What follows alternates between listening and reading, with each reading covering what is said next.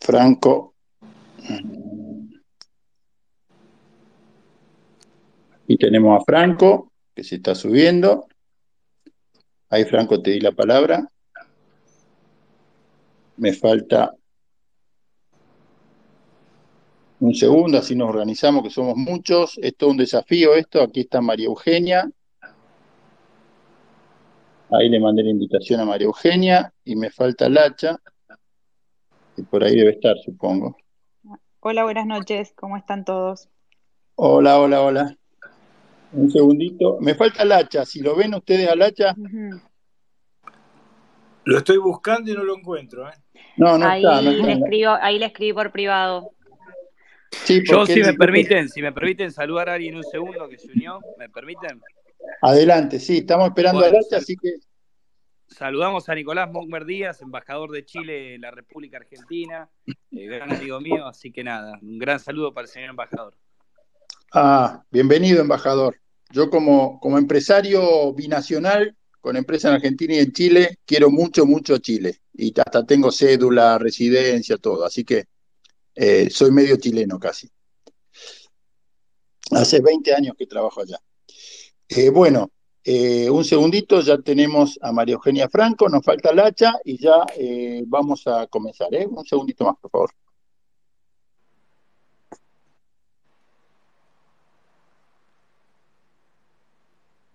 Bueno, no se nos subió Lacha todavía. Ahí le estoy, le estoy hablando croata también, si querés, hablale vos. Le acabo de escribir por privado. Buenas noches a todos. Hola, buenas noches. Bueno,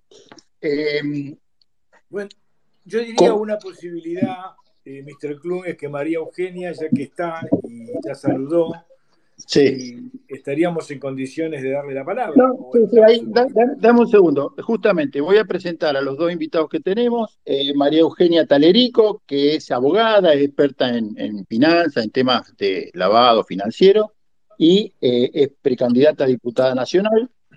Eh, y Franco Rinaldi, especialista en aviación, bueno, todos lo conocemos a Franco de hace muchos años acá, y eh, también es precandidato a diputado nacional. Buenas noches, bienvenidos. Y Macarena, te doy la palabra a vos, una de nuestras panelistas. para se, me, se, me, estaba ocurriendo mientras esperamos a, a Lacha, María Eugenia sacó un libro esta semana, capaz estaría bueno que nos cuente de qué se trata, ¿te parece? Mientras esperamos al hacha para arrancar el debate. Dale. Bueno, gracias. Este, buenas noches a todos y, gracias por la oportunidad este, en las previas de las elecciones del domingo de, participar de este debate.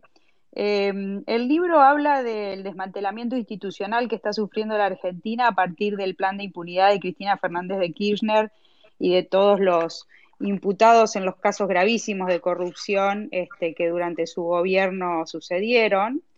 Este, de, cuenta el invento del lawfare como un proceso de victimización y de hacerse como perseguidos por distintas agencias del gobierno, pero en realidad lo que hay es un plan muy importante para que no se hagan los juicios, que ya hace dos años que están en condiciones de ser realizados y sin embargo hay un susto por parte de los jueces y toda una investigación contra los fiscales, los organismos de control como la Oficina Anticorrupción que disolvió el área de querellas o la UIF que está absolutamente controlada, em, una investigación grande contra el Consejo de la Magistratura y demás para que no eh, se celebren los juicios, porque si los juicios se celebran es lo que pasó con Vudú, es lo que pasó con Milagro Salas, es lo que pasó con Baez, o sea, los jueces no tienen otra que, que, condenar.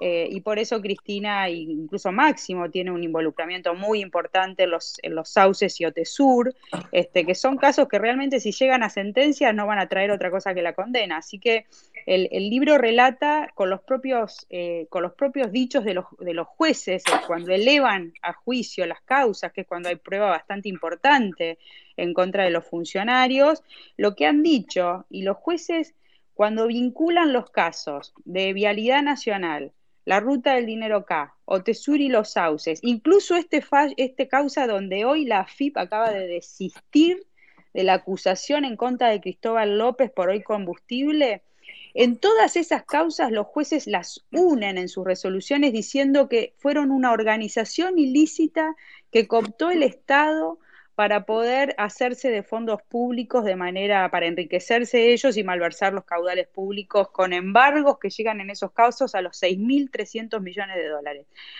Los, jueces dijeron que son una organización criminal que saqueó las, arcas del Estado y por eso este, esos casos no pueden llegar a juicio por las condenas, ¿no? Eh, esto relata, relata el libro y ahí están los precedentes judiciales y están las distintas acciones que ellos están haciendo para desmantelar institucionalmente, tomar control y evitar que se dicten las sentencias, obviamente controlando al Poder Judicial como pasó en todos los regímenes dictatoriales de la región, ¿no? Te toman el Poder Judicial y después este, nuestra, nuestra vida, nuestra libertad, nuestra propiedad también va a quedar a merced no solo de su impunidad, sino también nosotros a merced del régimen. Bueno, María Eugenia, muchas gracias, felicitaciones. Eh, justamente ahora le vamos a dar la bienvenida a Franco Alacha, que ya está, y quiero mencionar los cuatro bloques que vamos a hablar. Vamos a hacer una apertura, vamos a hablar de economía, después de inseguridad y corrupción, y después, bueno, de los proyectos que ustedes piensan presentar, de cómo ven el Congreso que se viene y demás. Entonces, Franco, bienvenido, me gustaría que saludes y ahora lo saludamos a Lacha también. ¿Qué tal? ¿Qué tal? Buenas noches para todos. Muchas gracias por la invitación y placer enorme de estar acá, bueno, con gente tan ilustre. Te vamos a hacer trabajar hoy a los dos. Y Lacha, bienvenido. Bienvenido, Lacha, camine, Lacha, camine. Gustavo Lacha, es economista. Y bueno, todos sabemos que es, el hijo de, de Nita de Lázari, eh, querida por todo el mundo. Y bienvenido, Lacha. Gracias, Buenas noches y gracias por estar tan tarde. Va, para algunos es tarde, para, tarde. para nosotros es temprano. Sí, no sé. Pero bueno. Está amanecido. Pero bueno, está bien. Bueno, pero vale la pena, vale la pena. Son épocas convulsivas. Bueno, Macarena, te doy la palabra a vos para que abra un poco la ronda de preguntas. ¿eh? Yo voy a ir moderando. Eh, algunos, algunos los saco de, hablante, no los invitados, pero algunos de los panelistas porque necesito lugar, no se me enojen. Adelante, sí, porque tenemos distintos bloques. Bueno, yo estoy en el primer bloque, le voy a preguntar. En principio, la primera pregunta, arranco por Franco, es ¿por qué te metiste en política? ¿Qué fue lo que hizo que este año eh, te sumaras a la lista de López Murphy? Bueno, básicamente creo que la, la exacerbación de la cuarentena ilegal que puso en marcha Alberto Fernández con la cual yo combatí prácticamente desde el primer día el año pasado y que además me, valió incluso los, y no lo digo a modo de víctima, para mí es una medalla, pero el ataque del todo el kirchnerismo conjunto por el tema de la infectadura, más, alguna de las, más algunos intelectuales de renombre que, que se comieron el versito de Alberto moderado, etcétera, etcétera, que salieron a decir, no, qué locura, si Alberto no es, no es un dictador, faltaba que digan que no tenía el mentón musoliniano para que pudiera achacársele que era un dictador, etcétera, etcétera, y nosotros, va, yo lo que simplemente remarcaba con un montón de gente que le pasaba lo mismo, que acá se estaba aplicando un remedio que era peor que la enfermedad, que se estaban violentando derechos y garantías constitucionales, que se estaba actuando a ciegas sobre algo que que desconocíamos y que el gobierno estaba aprovechando un estaba aprovechando un virus para mutar este régimen rápidamente a un régimen inaceptablemente autoritario, que la gente, eh, independientemente de que había votado distinto a mi parecer, yo jamás hubiese votado a Alberto Fernández, jamás hubiese llamado a votar a Alberto Fernández. Bueno, a pesar de todo eso, de que yo puedo aceptar en la, en la sana convivencia democrática que hubo gente, o la mayoría del pueblo argentino, eligió a Alberto Fernández, lo que me parece que nadie había elegido un gobierno que estaba violentando el Estado de Derecho. Así que todo eso llevado al extremo, si vos querés, Maca, durante el año pasado, más todas las tremendas consecuencias, a mí me empezó a despertar la, la voluntad, viste, de que a pesar de que yo siempre me siento más una persona lista para tareas más ejecutivas y sobre todo para el tema aerocomercial, hace muchos años ya que me dedico profesionalmente a pensar y a hacer policy making en relación a la cuestión aeronáutica y a, las políticas públicas de transporte aéreo, eh, dije, bueno, hay veces que hay que poner el cuerpo. Y hay que poner el cuerpo porque... Te repregunto acá. Sí. En esto, ¿tiene algo que ver lo que pasó con las aerolíneas, con el aeropuerto de Palomar este año, aunque vos te hayas, hayas tomado la decisión de entrar en política justo ahora? Sí, sí, absolutamente, porque digamos, entre otras cosas, lo que ha pasado con, la cuarentena derivado al tema aerocomercial, yo, yo lo, también lo denunciamos en abril del año pasado, en abril del año pasado, fue parte de la locura autoritaria y la deriva totalitaria del gobierno, que sin embargo, Maca, yo quiero decirte lo siguiente, creo que el año pasado, y pido perdón por la autorreferencialidad, pero a principios del año pasado, me llama un día Diego Sheikman, y yo le dije que a mí me preocupaba que en campaña Alberto ya había anunciado los cielos Alberto. Y los cielos Alberto, entre otras cosas, eh, promovía el cierre del Palomar. Porque el cierre del Palomar, ¿qué era? Era el símbolo de un avance hacia la libertad del aire. Era el símbolo del avance hacia empresas privadas ofreciendo y siendo competitivas y competidoras del Estado que promueve aerolíneas argentinas y como es profundamente ineficiente, profundamente antieconómico y un servicio pésimo del cual llueven las quejas, bueno, ¿qué es lo que el gobierno quiere para poder subsidiarlo, eh, digamos así, con un costo político más bajo? Es decir, bueno, que no haya competidores. Y eso se explica en el cierre del Palomar, pero digamos, al gobierno de Alberto Fernández y al quiserismo propio no le hizo falta la cuarentena y el coronavirus para combatir al sector privado aerocomercial era algo que ya tenían en mente como plataforma electoral, como plataforma política. Mirá, yo no sé si vos te acordás, Maca, pero seguramente algunos de los que están acá se acordarán. En, el año 2014, 2015, un día Recalde, el actual senador nacional, pero que conduce en las sombras aerolíneas argentinas y buena parte de lo que pasa en términos de política aeronáutica en el país, Recalde le dijo a un grupo de militantes de la Cámpora le dijo que él le había pedido a Cristina Kirchner que echara a la TAM de Argentina. Él lo dijo. No lo dice Franco Rinaldi. Él lo dijo. Es decir, eso está en la génesis de ellos. Así que a mí eso también me, ayudó a meterme porque me parece que, a ver, yo te digo una cosa, perdón que no quiero ser tan larguero, pero lo que te quiero decir es lo siguiente. El sector comercial necesita mucha libertad y necesita mucha previsión institucional. Yo te digo, yo que trabajo con las compañías, las compañías no pueden creer que el gobierno les cerró y dijo no pueden volar y se enteraron por los diarios y nadie sabía cuándo iba a poder volar. Y eso pasa hoy. sí, sí, es que sigue pasando y, así todo tenemos argentinos varados en todo el mundo. Te digo una, te, digo una última, te digo una última cosa sobre eso. Hoy le escuché a Paola Tamburelli, que es la directora de la ANAC, de la Administración Nacional de Aviación Civil, y hoy le preguntó Maxi Montenegro, hoy a la tarde, le preguntó qué va a pasar con el tema del cupo, porque seguimos, el cupo es un cepo, un cepo para que la gente pueda entrar y salir del país. ¿Sabes qué dijo la directora nacional de la Administración Nacional de la Selección Civil? Que no sabe, que la tendencia es a flexibilizar el cepo para los pasajeros, pero que no sabe. En fin, bueno, em, paso la misma pregunta en realidad en principio al hacha.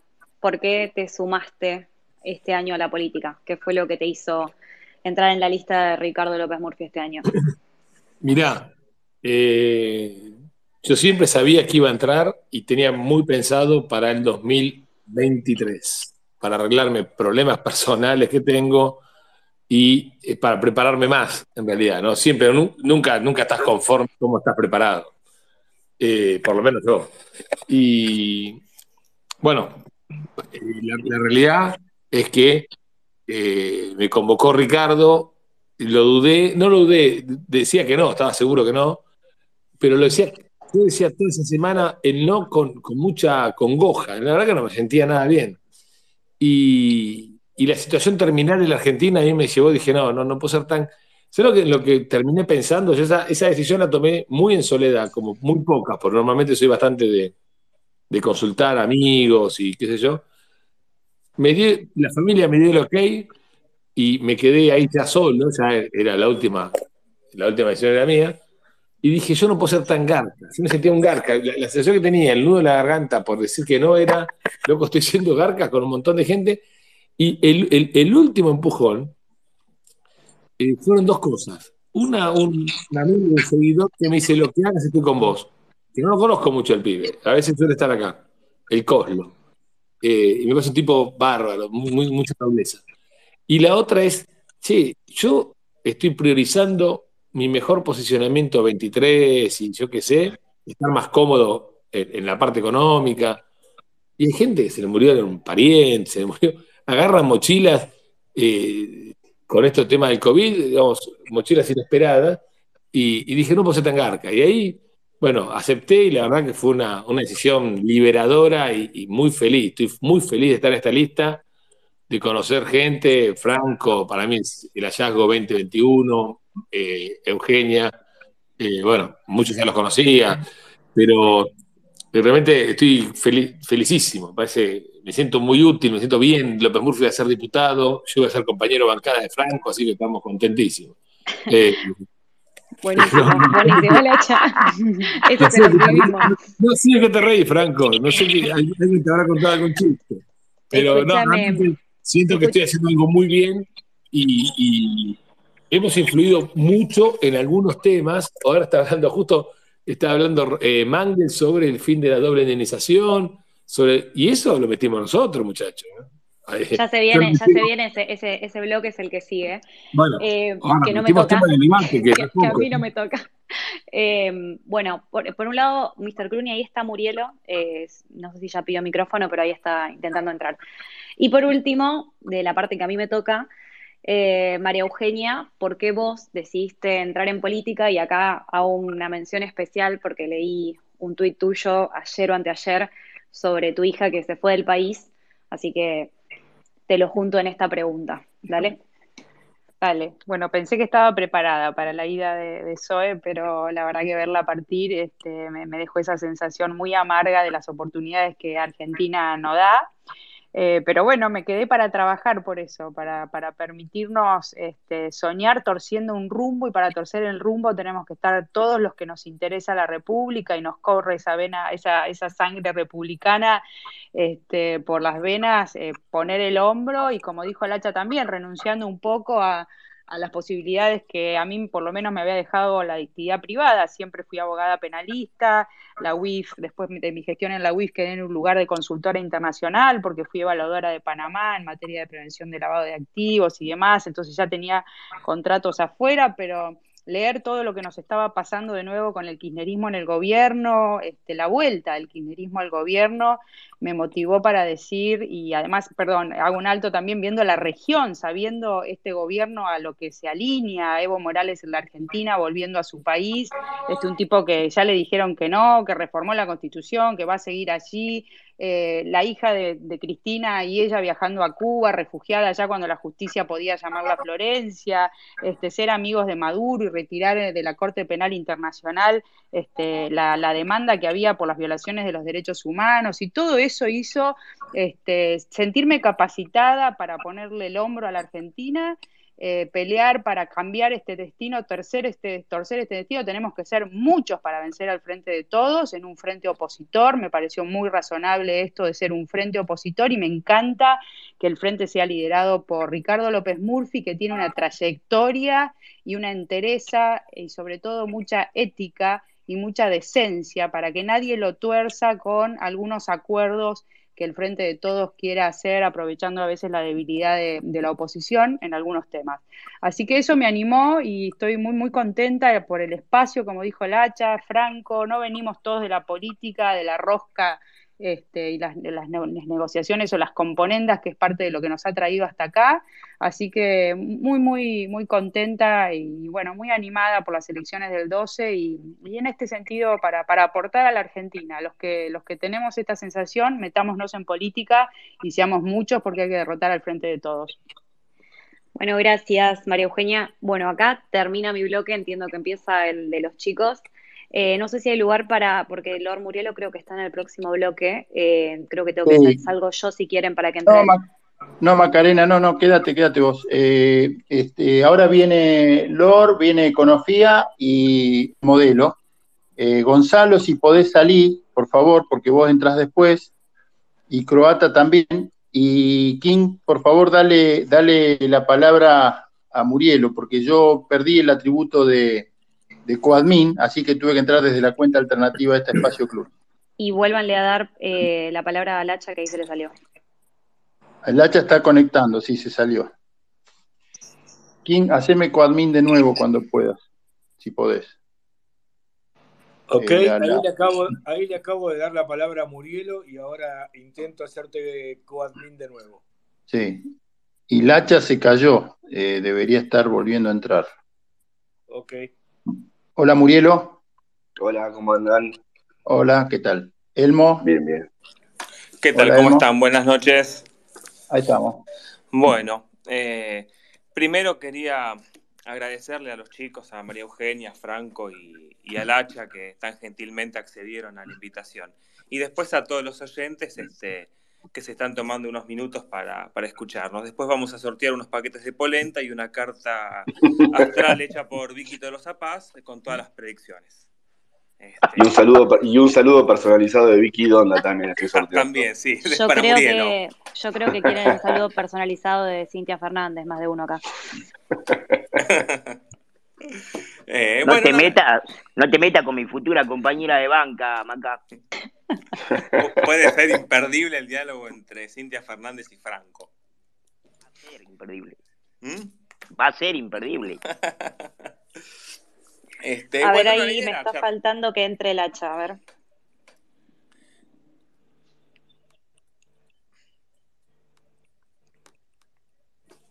¿Se escucha? Sí, te vas a portar bien, Franco, ¿no? ¿Te, vas a portar bien, Franco? Lacha está desconectado. Como siempre, como siempre, doctora. Eh, yo te diría que avancemos de todas maneras, ¿eh? Bueno, la idea era charlar un poco de economía, que total es re tranquilo, no pasa nada si estamos como en Suiza. Este, eh, no más quería preguntarle a, los chicos, a, los candidatos, bueno, para arrancar con algunas declaraciones de Alberto hoy en su cierre de campaña, Alberto abrió el ropero desde Narnia, salió a la realidad y dijo que está orgulloso de haber salvado miles de pequeñas y medianas empresas y orgulloso de haber salvado el trabajo de los argentinos, así como lo escuchan. Bueno, preguntarle a Lacha, que se está conectando, a María Eugenia y a Franco, cómo lo ven, qué opinan, qué les parece. ¿Lacha está? No. No, lo veo como. está, intentando, está intentando entrar. Bueno, quizás él me gustaría. Él me, dice, que está, por eso el tema es que no, no lo vemos los demás. Dice que le mandan invitación, Cluny. Sí, ahí estamos. Ahí le mandé, ahí le mandé. yo, hasta que yo hasta que ahí se suma la hacha, pero yo solamente te quiero decir una cosa sobre esto, Elmo.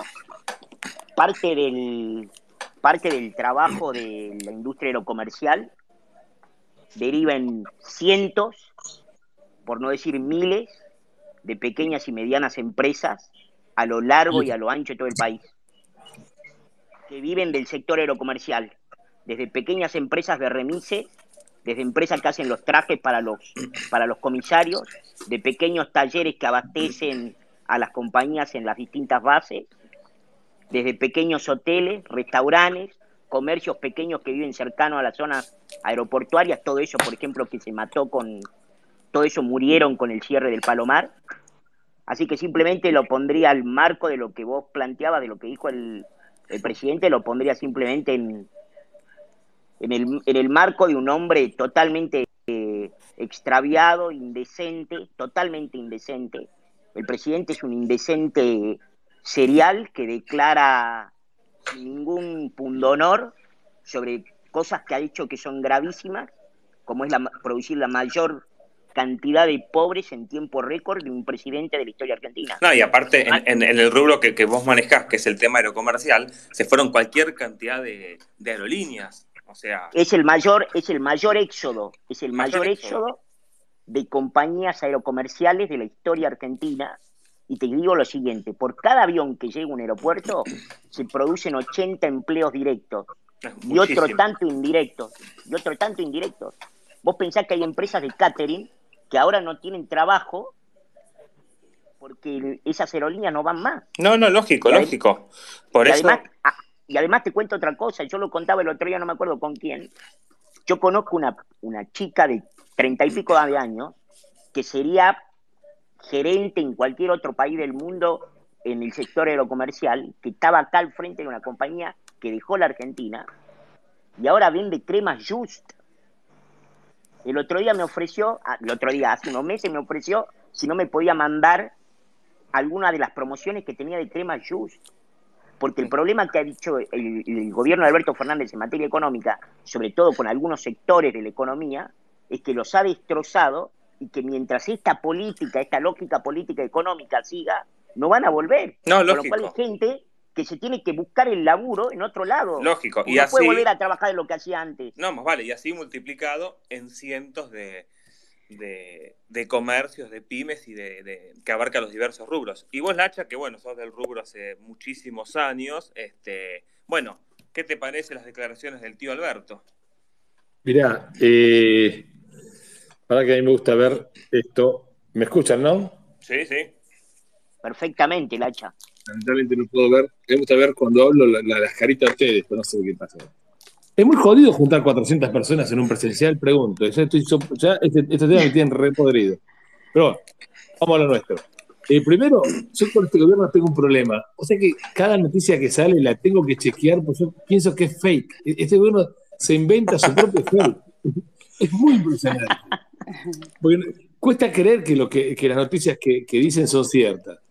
Eh, eso por un lado. Segundo, creo que algo que yo no, no, no, soy quien para reflexionar esto, pero acá hay una combinación ex- extraña entre fanatismo de gente que aprueba cualquier cosa de que haga su líder, su líder religioso barra político. Ojo que esto es transversal, ¿eh? No, no me hagan hablar. Eh, y combinado con la no repregunta. Como nadie pregunta nada, un tipo puede decir, che, yo crucé los Andes, y "Que si nadie me pregunta, y tengo un ejército de fanáticos, termino por haber cruzado los Andes. ¿Me explico? Entonces, eh, es, muy impresionante. Hoy la, la- Y por último, quiero, quiero destacar, este gobierno a mí me hace acordar todo el día el viejo chiste que cuando era chico no me reía y ahora lo sufro, que es el chiste este de cómo se esconde un elefante en la calle Florida, ¿viste? Dice, llena la calle Totalmente. Entonces, bueno, este gobierno, ¿cómo esconde lo- los, los, los papelones? Te llena de papelones. Entonces, no llegues a indignarte de un papelón que te aparece otro. O sea, todavía no pasó lo de la foto, la mina tirando la carta astral, el otro que habla No, no. de sexo. Ah, Importa, yo no- Si empezás- y ahora el tipo y dice si que se firma. Sí. Y si empezás a hacer memoria, este, él, él mencionó el tema del, del ATP y me acordaba cuando eh, Vallejo dijo, bueno, no estaría mal intervenir las empresas a las que le damos el ATP, o sea, te obligan a cerrar, te dan el subsidio y te quieren intervenir, o sea, Bueno, Al Capone ahí- tenía más diálogo directamente. Sí, ahí, ahí quiero, quiero, quiero, como es, entrar ahora en el tema. No sé, un gobierno que le tenés que adivinar la fake, fa- amparado en el fanatismo y la no repregunta, que te llena la calle Florida de Elefante. Eh, primero, ninguna empresa se salvó por el ATP. Punto. ATP no salva empresas. ATP te tempera un cuarto de, un- un- media quincena, que es un cuarto del, del mes. El precio del ATP, ojo al piojo, que es muy caro. ¿Ok? Es una ayuda, pero es cara. ¿Por qué es cara? Porque quienes reciben ATP no pueden comprar contado con liqui. Exacto. Y El gobierno lo hace diciendo, bueno, no le voy a dar guita para un tipo que especule. No es correcto. Vos te, te recibís el ATP, pagás la quincena. Pero al no poder comprar contado con liqui, significa que no te podés refugiar de la inflación. Con lo cual, a las empresas eh, la- las, la- las condenan a mandar, si tiene algún excedente, al blue o a pagar el impuesto inflacionario. ¿Ok? Ese tema no es menor. Además, no pueden retirar dividendos, etcétera, ¿no? Es decir, no, es una condicionalidad que si el fondo la pusiera para Argentina, haríamos un quilombo, prendemos fuego en la Plaza de Mayo y le rompemos el McDonald's. Viste que siempre se la agarran con el McDonald's que están sí, en sí, sí, sí. Pobre flaco, loco, múdenlo. Pues, es- no, no sé qué rentabilidad debe dar ese McDonald's, pero liquidan cada, cada piedrazo siempre arrancan por ahí. Bueno, eh, eso por un lado. Eh, y por otro lado, a ver, el tipo tiene el tupé de decir que salvó empresas. No solo que no las salvó, sino que se están muriendo las empresas. Hoy, la- hoy las pymes, yo te puedo asegurar, no tengo el dato porque el Banco Central no me lo da y le rompo las pelotas para que me lo dé. Eh, yo estimo que por lo menos un cuarto o un tercio de las empresas, te estoy hablando de eh, 150 mil o 200 mil empresas, están en situación 3, 4 y 5 del sistema bancario. Quiere decir que están, do- que están un doble clic de fundirse. ¿Qué significa un doble clic de fundirse? Si ARBA, AGIP Ojo con Agit, muchachos. ¿eh? Hay amigos, lo que quieran, son los criminales. Arba, Agit, Afit, eh, los bancos, las cuevas, las escribanías, que van a pedir la plata todos juntos, la que debemos, y se funden empresas. ¿Okay? Totalmente. Yo considero que el sector PYME está en una situación de agonía no renunciable. Viste que hay agonía que vos puedes renunciar. ¿Okay? Sí, sí, gracias. Ahora, ahora seguimos Dale. Sí. Ahora seguimos. Ta- Le quería- hago- le- le quería aprovecho la pausa, Elmo. Sí. Aprovecho la pausa para comentar que hemos superado los 1040 asistentes. ¿eh? Muy bueno. Los mejores mil y pico de tuiteros están acá escuchándote, la chavó que querías 400 presenciales, mira. No, acá tenés mil. Bueno, y la misma pregunta sobre. Las mismas preguntas se las quería hacer a María Eugenia sobre, bueno, las declaraciones de- del querido Alberto. Yo, yo creo que Alberto está tomando algo, que por ahí si tomamos algo, si tomamos todo de lo que está tomando él, vemos el país que, que no miramos, ¿no? Este, realmente, pero ama- aparte habló de los planes sociales de Macri, yo Sí, sí, casi sí. me, me Eso digo, fue increíble, eso fue eh, increíble. Está insultando la capacidad de inteligencia de, de muchos, por suerte, de los votantes a los que había convencido de que por ahí Alberto no era Cristina y ahora les está pegando un sopapo este, a más no poder, porque además este, tenemos restricciones a las importaciones, a las exportaciones. El, el cepo a la carne es de lo más este, insólito porque ya pasaron por esa experiencia y vuelven a afectar toda una cadena de producción. El cierre generalizado que hicieron de las empresas ¿no? frente a una pandemia sin saber dónde el virus estaba tocando más o menos durante más de 200 y pico de días. Los impuestos que siguen solventando no solamente el choreo, sino la ineficiencia de este gobierno. Realmente me parece que están insultando la capacidad de inteligencia de espero el sector ese, que se movió en algún momento del voto pensando que por ahí enojados con, por ahí con el gobierno de Macri, con el tema económico, y se pasaron a este tipo pensando que iba a ser un peronismo moderado. Bueno, este, Sí, yo, no, yo, yo creo que están a nada de decir que Cristina es un Alberto moderado. Están a nada de Sí, pasar sí. a eso. Totalmente. Eh, bueno, y también otro tema que, que es bastante, que está en boca de todos y que realmente está generando un quilombo impresionante, es el tema de la ley de alquileres.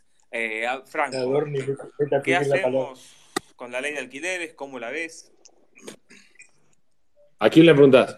A Franco, si está por ahí. Sí, sí, estoy acá. No, a mí me parece un disparate.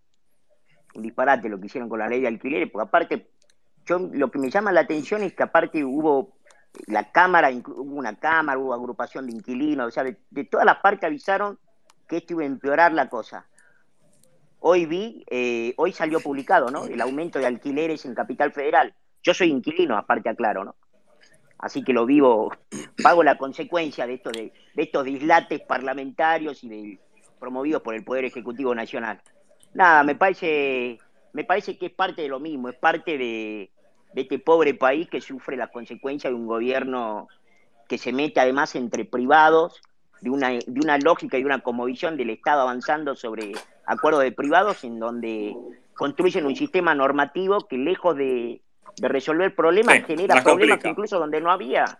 Totalmente, porque si algo ¿En que qué? más o menos funcionaba era el tema de los alquileres. Mirá, yo hace 23 años que vivo en la ciudad de Buenos Aires, 23 años. Más de la mitad de mi vida la he vivido en Buenos Aires. Alquilo. Así que te puedo decir que es una desgracia lo que han hecho. es una desgracia monumental.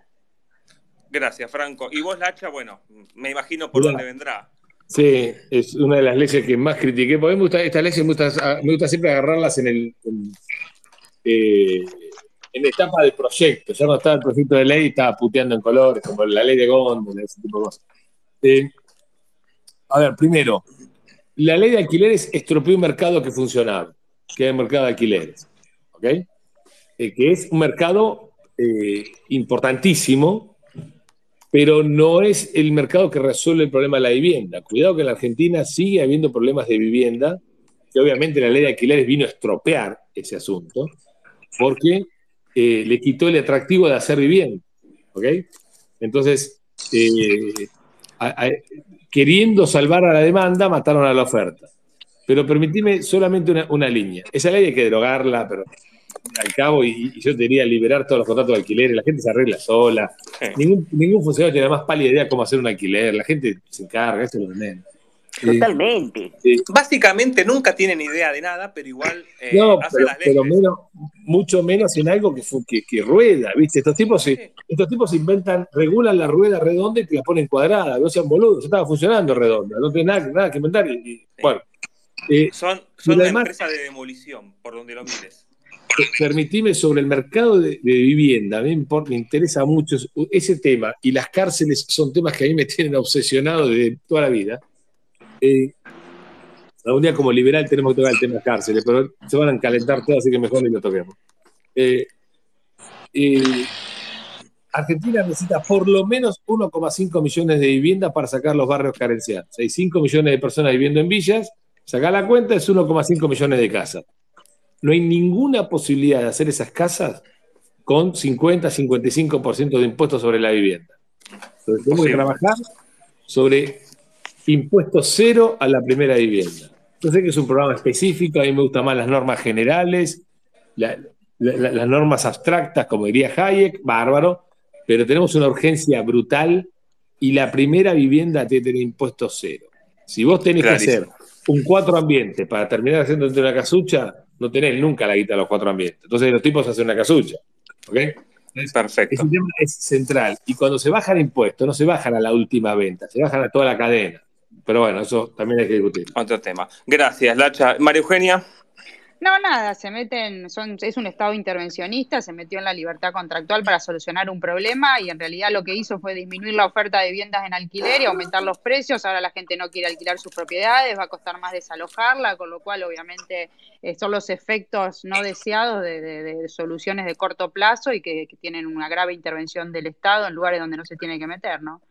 Sí, sin hablar. Y ahí tocaste un punto clave también, que es el tema del desalojo. Es imposible desalojar un tipo. Acá en Estados Unidos no garpás, a los 10 días te Olvidate. cambian la cerradura y se acabó la historia. No, totalmente. Es, es, es un lío bárbaro.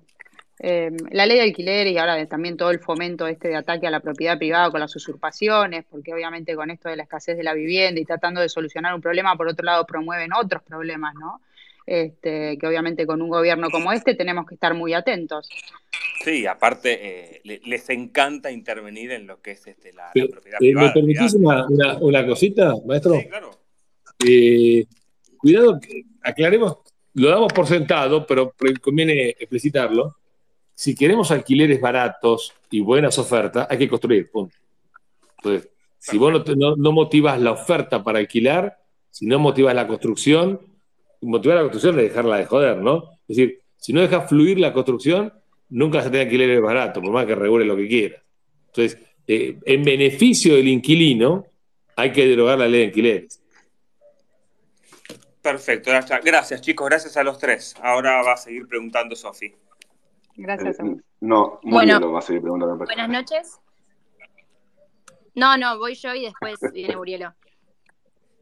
Buenas noches a todos. Gracias, eh, Lacha, María Eugenia y Franco por, por reunirse y a, a los mil y pico de personas que nos están escuchando. Bueno, yo en realidad mi pregunta va más referida a Lacha porque es una pregunta referida a la economía. Eh, algo que estuvo teniendo repercusión estos últimos meses, que es la coparticipación, que, que varias provincias creen que, que la ciudad de Buenos Aires vive de ellas cuando en realidad parece ser al revés. Así que nada, Lacha, te quería consultar si tu opinión sobre la coparticipación y si crees que la solución es quitarla o hacer alguna modificación para que aumente la producción en las provincias que dependen de otras eh, y nada, para, para generar más empleos en el sector privado. Mira, déjame ir de lo general a lo particular. No hay cosa más inexacta que pensar que hay provincias que no se mantienen a sí mismas. Ahí hay provincias que no desarrollan sus potencialidades porque hay un Estado que las aplastó y, y- y hay sector privado que está aplastado en las provincias y en la nación. Eh, déjame decirte una línea sobre la coparticipación. Primero, es un invento eh, producto de la tecnología. Era más del, esta- de- del, del estadio del arte en el momento en el que se hizo. Más allá de las cuestiones políticas que tiene, que parece que son las, la- las que están en la primera can- candelera, pero la realidad es que era difícil recaudar, por lo tanto mejor que lo haga la nación y luego lo reparta las provincias conforme a determinados criterios. Hoy eso está suplantado por la tecnología. La tecnología mejoró la capacidad de recaudar. No tiene ningún sentido que vaya el, funcionario de la nación casa por casa a cobrar, traiga la plata a, a a Hipólito Yrigoyen en 250 y empieza a repartirla. Es una tontería. Con lo cual, se puede establecer un criterio por el cual IVA, ganancia, los impuestos coparticipables queden en la provincia en el mismo momento que se realizan los pagos. Con lo cual la coparticipación técnicamente pierde interés. El, interés de la coparticipación es el interés eh, político. Y la coparticipación es la madre putativa, por no decir otra cosa, eh, el padre es el cierre de la economía del Gran Buenos Aires, del Gran Rosario, del Gran Córdoba, de los centros inviables, urbanos inviables, de geografías imposibles. ¿Por qué? Y déjame decirte esto. Eh, el Gran Buenos Aires es hijo de haber cerrado la economía. Porque cuando la economía está abierta, la gente se muda, las empresas se mudan donde están los recursos. Porque total el mercado es el mundo. Ir a, Hong Kong o ir a España es lo mismo, porque vos tenés que mandar la, mercadería para allá. Eh, cuando la economía se cierra, los mercados son las grandes ciudades. Entonces, poner la industria cerca de los recursos es un error. Es mejor poner la industria cerca de las ciudades. Y ahí va generando más conglomerados urbanos cerca de grandes ciudades. ¿Por qué la coparticipación es la madre? Porque ¿dónde se reparte la plata? En la capital federal. ¿Dónde llega la plata más, cercana? Cerca de la capital federal. Entonces, la coparticipación fue funcional a que los repartos de guita, por eso el gasto público está concentrado en 60 kilómetros a la redonda. Llega mucho menos gasto público a Choel Choel o a Colón, la ciudad de María Eugenia, que, a la matanza. ¿Ok? Eh, mucho menos gasto público porque hay menos empleados, porque hay menos funciones, porque las oficinas están cerca, etc. Dicho esto, hay que eliminar la coparticipación. cortemos la Argentina no tiene tiempo para reformar los Frankenstein que tenemos. La coparticipación hay que eliminarla. Hay que hacerla al revés, tienen que recaudar los municipios, pasarle a la provincia y la, provincia pasarle a eh, la nación. Y pari paso, hay que eliminar ese sistema positivo y cambiarlo por otro. Punto. Sí, sí, yo coincido con vos, pero creo que es muy difícil hacerle entrar en razón a, todas las personas. Creo que la mayoría del país está a favor de la coparticipación eh, y, no, creo que estén de acuerdo con, cortarlo de una, no sé, no sé si habrá alguna forma de hacerlo más el gran pacto, gradual, así decirle. El gran pacto fiscal tiene que venir con un congreso donde el Senado por ahí se tuerza, si realmente hay miedo que el peronismo este, pierda su mayoría en el Senado, hagamos mucha fuerza para tener un congreso distinto y poder reformar todo el sistema impositivo de la Argentina, la nación, con participación, impuestos y todo, y repensar este, el modo que vamos a financiar al Estado con el gasto que tiene y demás, pero para eso tenemos que tener un Congreso que,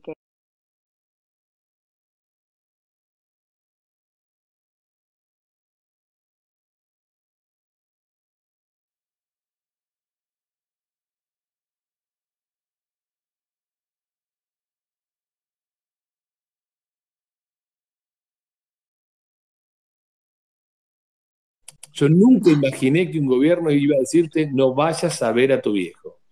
Y nosotros no visitamos los viejos. Hicimos caso como unas ovejas. Entonces, desde, esa imposibilidad que se rompió, digo, que, no voy a romper la coparticipación. Me parece bastante menor, Me parece bastante más fácil de hacer. No, y ojo, en algún momento tenemos que despertar las provincias, porque las provincias son víctimas de la coparticipación. Hay que despertar todo, Lacha, porque tenés impuestos, tasa, contribución en las provincias, en la nación, digamos, realmente hay un, desorden en el sistema tributario, que hay una superposición de impuestos tremendas, incluso este, decían los otros días en la plataforma, por ejemplo, el impuesto a las donaciones o a, la, o a cuando una persona muere, ¿no? A la transferencia de los bienes a partir de ahí. Ya pagaste ganancias, ya pagaste bienes personales, encima te morís, deja bien y tenés que seguir pagando impuestos, o sea, hay, hay que repensarlo el sistema tributario, eh, pensando que somos un país federal este, y poniéndonos todos de acuerdo. Por eso hablé del Senado, porque ahí el rol de los gobernadores y de la política en general es súper importante para hacer un diseño nuevo del sistema tributario argentino. No, y sumo, sobre algo de, de, lo que decía Lacha y lo que un poco reflexionaba Sofi, que yo creo que no está verificado eso de que, de que la mayoría de la gente estaría en contra de eliminar la coparticipación. Yo lo que creo es, como dice el hacha, que ahí lo que hay que hacer es hacer docencia. Hay que hacer docencia, hay que contarle a la gente cómo es la cosa, hay que contarle cómo eso distorsiona todo, cómo la coparticipación finalmente se convierte en el látigo del presidente para con las provincias que se portan bien y con las que se portan mal, y cómo se utiliza políticamente la recaudación de impuestos. Así que me parece que no, no, no, no está verificado. Lo que sí también es cierto, que como dice la doctora Talerico, depende también de que haya un Congreso con, una, con un color y un espíritu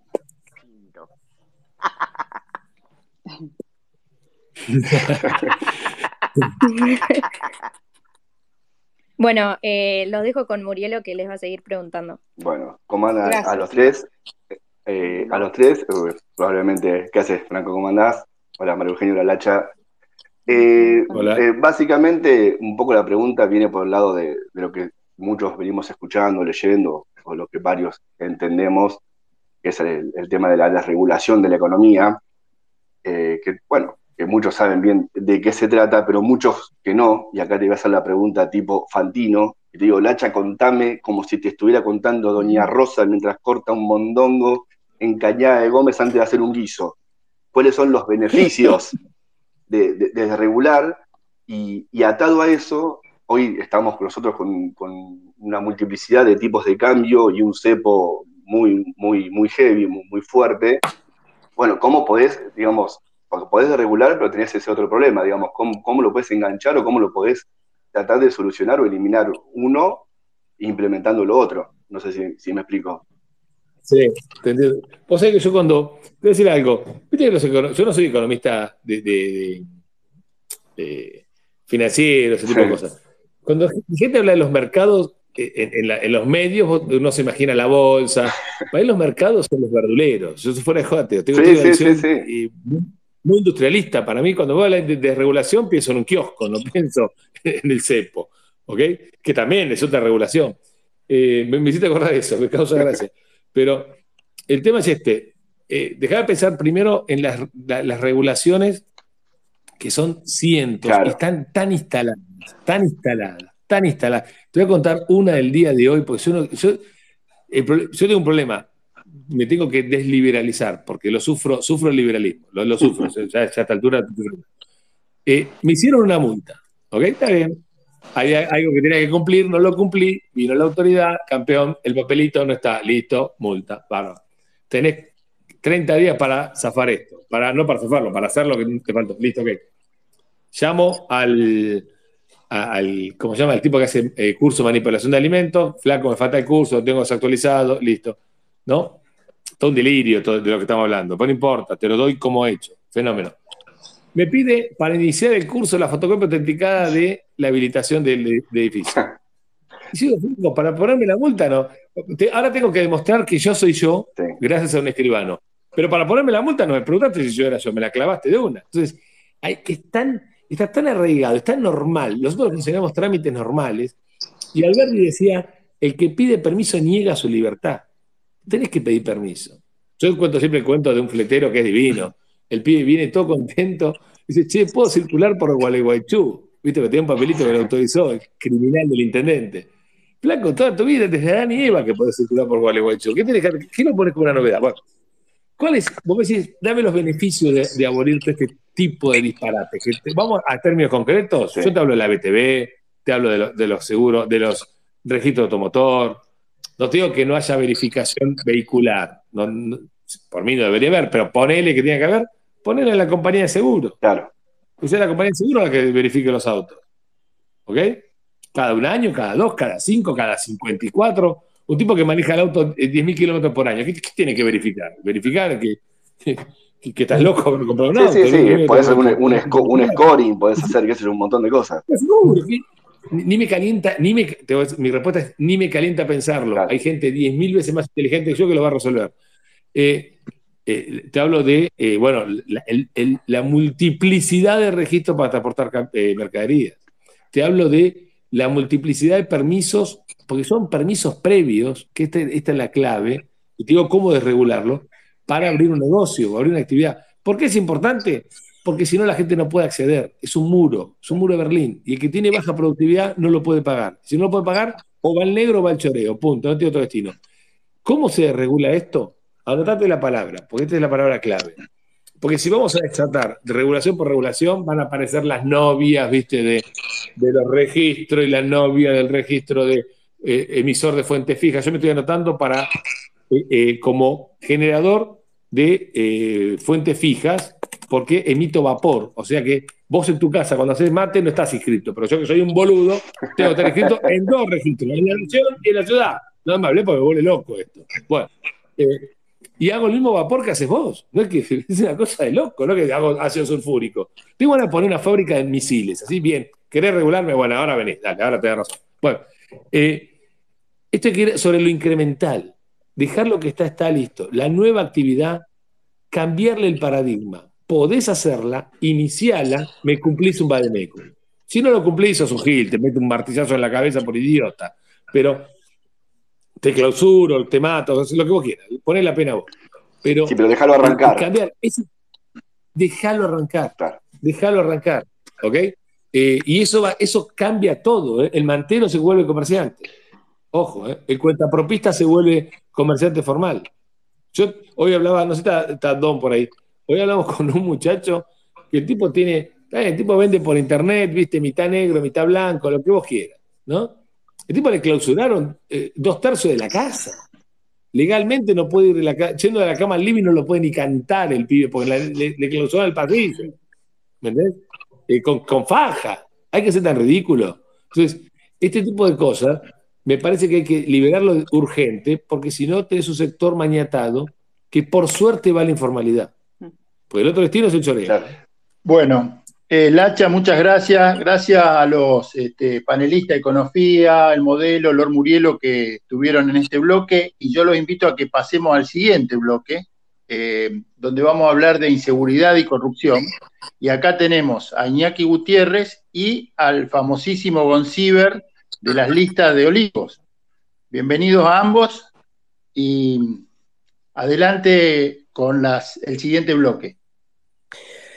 Bueno, muy buenas noches a todos. Eh, un placer saludarlos y un placer compartir el bloque con una persona a quien yo admiro mucho, que es al querido Gonzalo, que es quien, nos alertó, quien nos avivó sobre todo lo que estaba pasando en Olivos eh, un año después, pero nos alertó, pues si no era por no nos enterábamos nunca. Eh, así que nada, los saludo a todos y hola Gonzalo, ¿cómo estás? ¿Qué tal, Iñaki? Buenas noches a todos, ¿cómo están? Bueno, arranco la primera pregunta, la tengo ahí pendiente de hace 15 minutos con Lacha. Ya vamos a tocar el tema de inseguridad, que es, según estadísticas, el cuarto tema que más le interesa a la gente, después de los primeros tres que son referidos a economía, que son pobreza, inflación, desempleo. Y me interesa ver la perspectiva de un economista sobre la inseguridad. Recién tocaste el tema de las cárceles, que es un debate largo, dijiste. ¿Cómo plantearía alguien experto en economía un tema de inseguridad y sobre todo el tema de las cárceles? Eh, mira, déjame hablar y dar eh, primero una aclaración. Te hablo desde mi opinión personal, no soy un experto en seguridad, pero te hago un análisis económico del asunto. Y, voy, a, tener algunas cosas polémicas. Siempre los economistas analizamos las cosas desde el punto de vista del costo-beneficio. Eh, hay que aumentar el costo del delito y hay que aumentar el beneficio de estar adentro de la ley. Eh, para, aumentar el costo del delito, vos tenés que dar certeza de la sanción, o sea, te agarran y algo te pasa, no te agarran y salís, te pasa nada físico, pero tenés que tratarlo civilizadamente. Yo soy amante, uno de los artículos que más me gusta de la Constitución es el 18. Es eh, las cárceles deben ser limpias y sanas para recuperación y no para castigo. Nosotros somos la civilización. El reo es la, barbarie. Vos no puedes tratar al, bárbaro como bárbaro. ¿Ok? Eh, eh, me ato cuando, cuando sacaron a los hooligans de Inglaterra, lo que hicieron fue hacer los estadios como debe ser, sacaron el alambrado, pusieron baños adecuados, y ahí, sí, te, te, zarpaste y cachiporrazo. ¿Ok? Y la gente se civilizó casi de golpe. Las cárceles tienen que ser mucho mejores. Y, acá Franco me va a ayudar. Con tres años de déficit de aerolíneas argentinas, vos haces una celda individual por cada preso. Si cada preso tiene una celda individual, el reo podría dejar de ser el verdugo del reo, como es el viejo dicho intramuros, para hablar en los mismos términos. Con lo cual, eh, ir a la cárcel va a tener el peor de los castigos, que es la pérdida de libertad, pero no el hacinamiento. A mí la, expresión que se pudra en la cárcel me vuelve loco, me saca de la cabeza. Es lo más antiliberal que hay. O sea, el liberalismo es la, generosidad con el enemigo y con el enemigo estando débil. ¿Ok? Entonces, eh, al reo hay que tratarlo bien adentro de la cárcel, porque perdió lo más importante que la libertad. Ahora, cuando no, en una sociedad que no valora la libertad, quiere que se pudra. ¿Ok? Nadie debe pudrirse en ningún lado. Estamos, esto, esto es, yo sé que es medio polémico. Para esto, yo creo que deberíamos pensar en privatizar cárceles de menor, de menor eh, riesgo, menores, para contraventores, etc. Eh, y enfocarlo más eficientemente las cárceles que queden en manos del Estado, con la mayor cantidad de recursos posible. ¿Ok? Y, y permitimos otro tema, ya que hablamos de, de, inseguridad, y meto otro tema polémico en el cual yo personalmente estoy de acuerdo. Deberíamos permitir que los hogares estén armados. Porque hoy un reo que entra en una casa, un delincuente que entra en una casa, sabe que adentro hay una oveja. Y sabe que adentro hay un tipo que si tira tiene un quilombo grande como una casa, se estropea la vida. ¿Ok? un abogado me, guiará que hay legítima defensa, etc. Pero a mí me gustaría que los, los delincuentes sepan que adentro de una casa puede encontrarse algo peor de lo que imaginan. Y eso va a generar más seguridad de lo que parece. Y por último, si vos tenés cárceles que son una posibilidad y que no podés entrar, y que el código intracárceles es que el que se carga un muerto está mejor posicionado en la escala social, tenés todo el incentivo para hacer un reo violento afuera. ¿Ok? Yo creo que mejores cárceles bajan un poco el incentivo de la violencia. No van a eliminar la violencia y ningún chorro se va a convertir en un monaguillo. ¿eh? No, me, no me tomen como que no estoy diciendo eso pero eh, es importante. Además que es un tema ético. No se puede tratar a los presos como se los trata. Punto. Eh, a mí la cárcel, el, grado de humanidad de un gobierno se ve en el estado de sus cárceles. La pero... Ojo, eh, no soy amigo del preso, viste, no tengo amigos punga, que tranquilo, no, voy por ese lado. Pero me parece central eso. Somos incivilizados, salvajes, y no mantenemos un hotel de miércoles como corresponde aparte, fíjate, vos querés ver, y con esto te cierro, vos querés ver la ineficiencia del Estado, mira la cárcel. Es la única actividad que nunca nadie rompió las pelotas para que sea privada. La, hizo, hizo el Estado toda la vida. Y son una inmundicia, son una inhumanidad. Te, duele verlo. Te duele saber, te duele pensar que hay gente. El tema que ahí estás tocando una mafia, la mafia de los canas del servicio penitenciario, donde tienen su propio curro, su propio negocio al permitir las salidas, los robos, la vuelta que se queda una parte del botín. Estás tocando algo, un, punto de dolor muy importante. Yo, me postulo a diputado, algún día me postularé a presidente. Yo no me postulo a administrador de mafias ajenas. Para eso me pongo, me pongo director de la, película esta inmunda que hizo la Argentina, Tumbé, no sé cómo mierda se llamaba. El, no, tiene otro nombre. El marginal. O sea, no, no, no, no, yo no soy un, no, no, entonces, si no, si no enfrentamos eso, capo, bueno, hablemos de fútbol, ya está, listo. Sí, una, ¿puedo decir algo? Listo, yo termino, no tengo más nada para decir. ¿Agrego algo? Dale, No, eh, que un poco tu, argumento con el tema de, es, parte de un amparo, una habeas corpus de Berbisky que ahora están usando porque el tema de la sobrepoblación de cárceles y liberar masivamente a un montón de delincuentes. Hace 20 años que no se construyen cárceles en la Argentina, entonces o política pública o privatización de espacio para mandar a los delincuentes, este es una política pública que tenemos que tener en cuenta. Pero la sociedad no puede estar desprotegida, las víctimas tienen que ser reivindicadas y Zaffaroni ha sido la desgracia para un país como la Argentina, con este, todo este speech de que, de que son víctimas de la sociedad los delincuentes y nos dejan a todos los laburantes a merced de este, todos los delincuentes que andan en la calle. Entonces hay que terminar con la puerta giratoria, el estado de las cárceles es algo de lo que hay que ocuparse, pero tengamos mucho cuidado con las argumentaciones porque todos los regímenes de libertad, adelantada, reducción de condenas y demás, hacen que veamos a Delía en la calle, a los sindicalistas que se habían metido presos de nuevo gritando y arengando a la gente.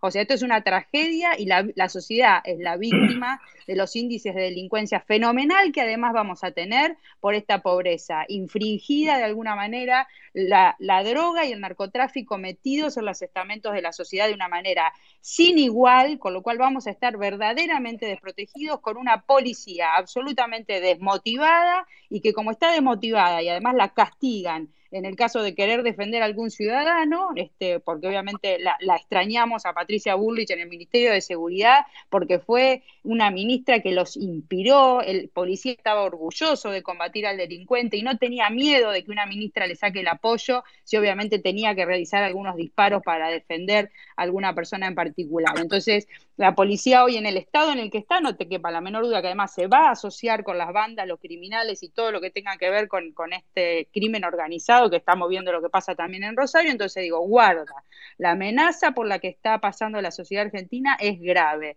Y primero pongamos a la sociedad, a los laburantes, a las víctimas, y después los delincuentes que tienen en la cárcel, vamos a ver cómo hacemos con las cárceles, ¿no? Pero ojo con los argumentos, porque obviamente hay sobrepoblación, tenemos un problema con las cárceles, pero hace 20 años que nadie se ocupa de este problema. Hola, eh, eh, eh, déjame aclarar una cosa porque evidentemente algo no se entendió.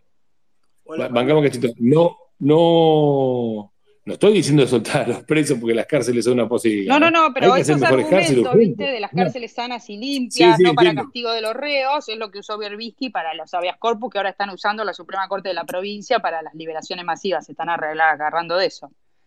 Bueno, pero, pero está haciendo por el lado equivocado. ese, argumento lo utilizo para construir mejores cárceles en tiempo récord, que se puede hacer tranquilamente. sí tenemos que ir por ahí. A, mí me gustaría, a mí me gustaría, hola, eh, disculpen, ¿no? Eh, María Eugenia, más bien que estoy totalmente de acuerdo en lo que decís, pero vuelvo cinco minutos para atrás, que creo que fue el hacha el que mencionó eh, la serie Los Marginales. Yo creo que uno de los problemas más graves que tenemos es la pérdida del discurso y, es la pérdida de un relato positivo. Si uno mira, yo la verdad no la podía ver esa serie porque me hacía mal, pero había como un ensalzamiento, como una especie de, de ¿cómo te podría decir?, de heroización de, los personajes, de los marginales. Eh, y eso de alguna manera va calando en la cabeza de la gente como una cosa normal, como una cosa que, bueno, es así, ¿no?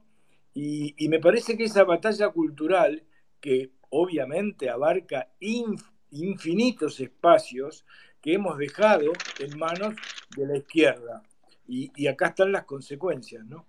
Eso nada más. Perdón, y yo quería agregar una sola cosita, que digo, siquiera Zaffaroni es garantista, directamente es abolicionista el tipo. Eh, es, algo ideológico, porque digamos, garantías tenemos que tener todos. Estos tipos quieren hacer peloteros en lugar de cárceles. Y ese discurso con el que nos vienen machacando fue el que nos llevó a esta situación demencial, donde a vos te afanan, vos estás tres horas haciendo la denuncia y el chorro sale y te saluda. O sea, es una cosa insólita la puerta giratoria es, una realidad espantosa y sin embargo, como, como dijo la, o sea, hay que ponerle prioridad a la construcción de cárceles porque vamos a tener unos índices de criminalidad espantosos y de última también reivindicar proyectos como puede ser los, eh, los espartanos o, digamos proyectos sociales que también tienen que ver ahí sí pensando por ahí en cómo hacemos para resociabilizarlos, porque si no también cumplen condena y después salen a la deriva, con lo cual salen a más de lo mismo. Entonces hay que repensar toda la cuestión que tiene que ver este, con una Argentina y la realidad para la Argentina, ¿no? Este, que obviamente es, bastante crítica en materia de seguridad.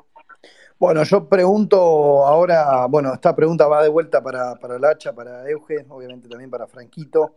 Eh, bueno, ya que estamos en el bloque de seguridad, de corrupción y de privilegios, me quería enfocar capaz en la cuestión menos abarcada, que era el tema de los privilegios.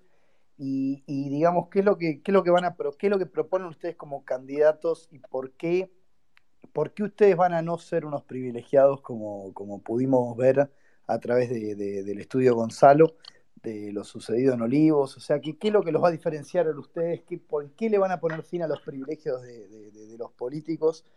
Eh, ¿Qué los va a hacer humanos? ¿no? Porque capaz a veces los políticos son vistos como personas que están más allá de lo normal justamente porque tienen un, estilo de vida que goza de, poder eh, escapar de lo, que, de lo que una persona normal tiene que hacer. Mira, déjame permitirme un pequeñito comentario. Eh, a ver, yo, primero pues somos normales.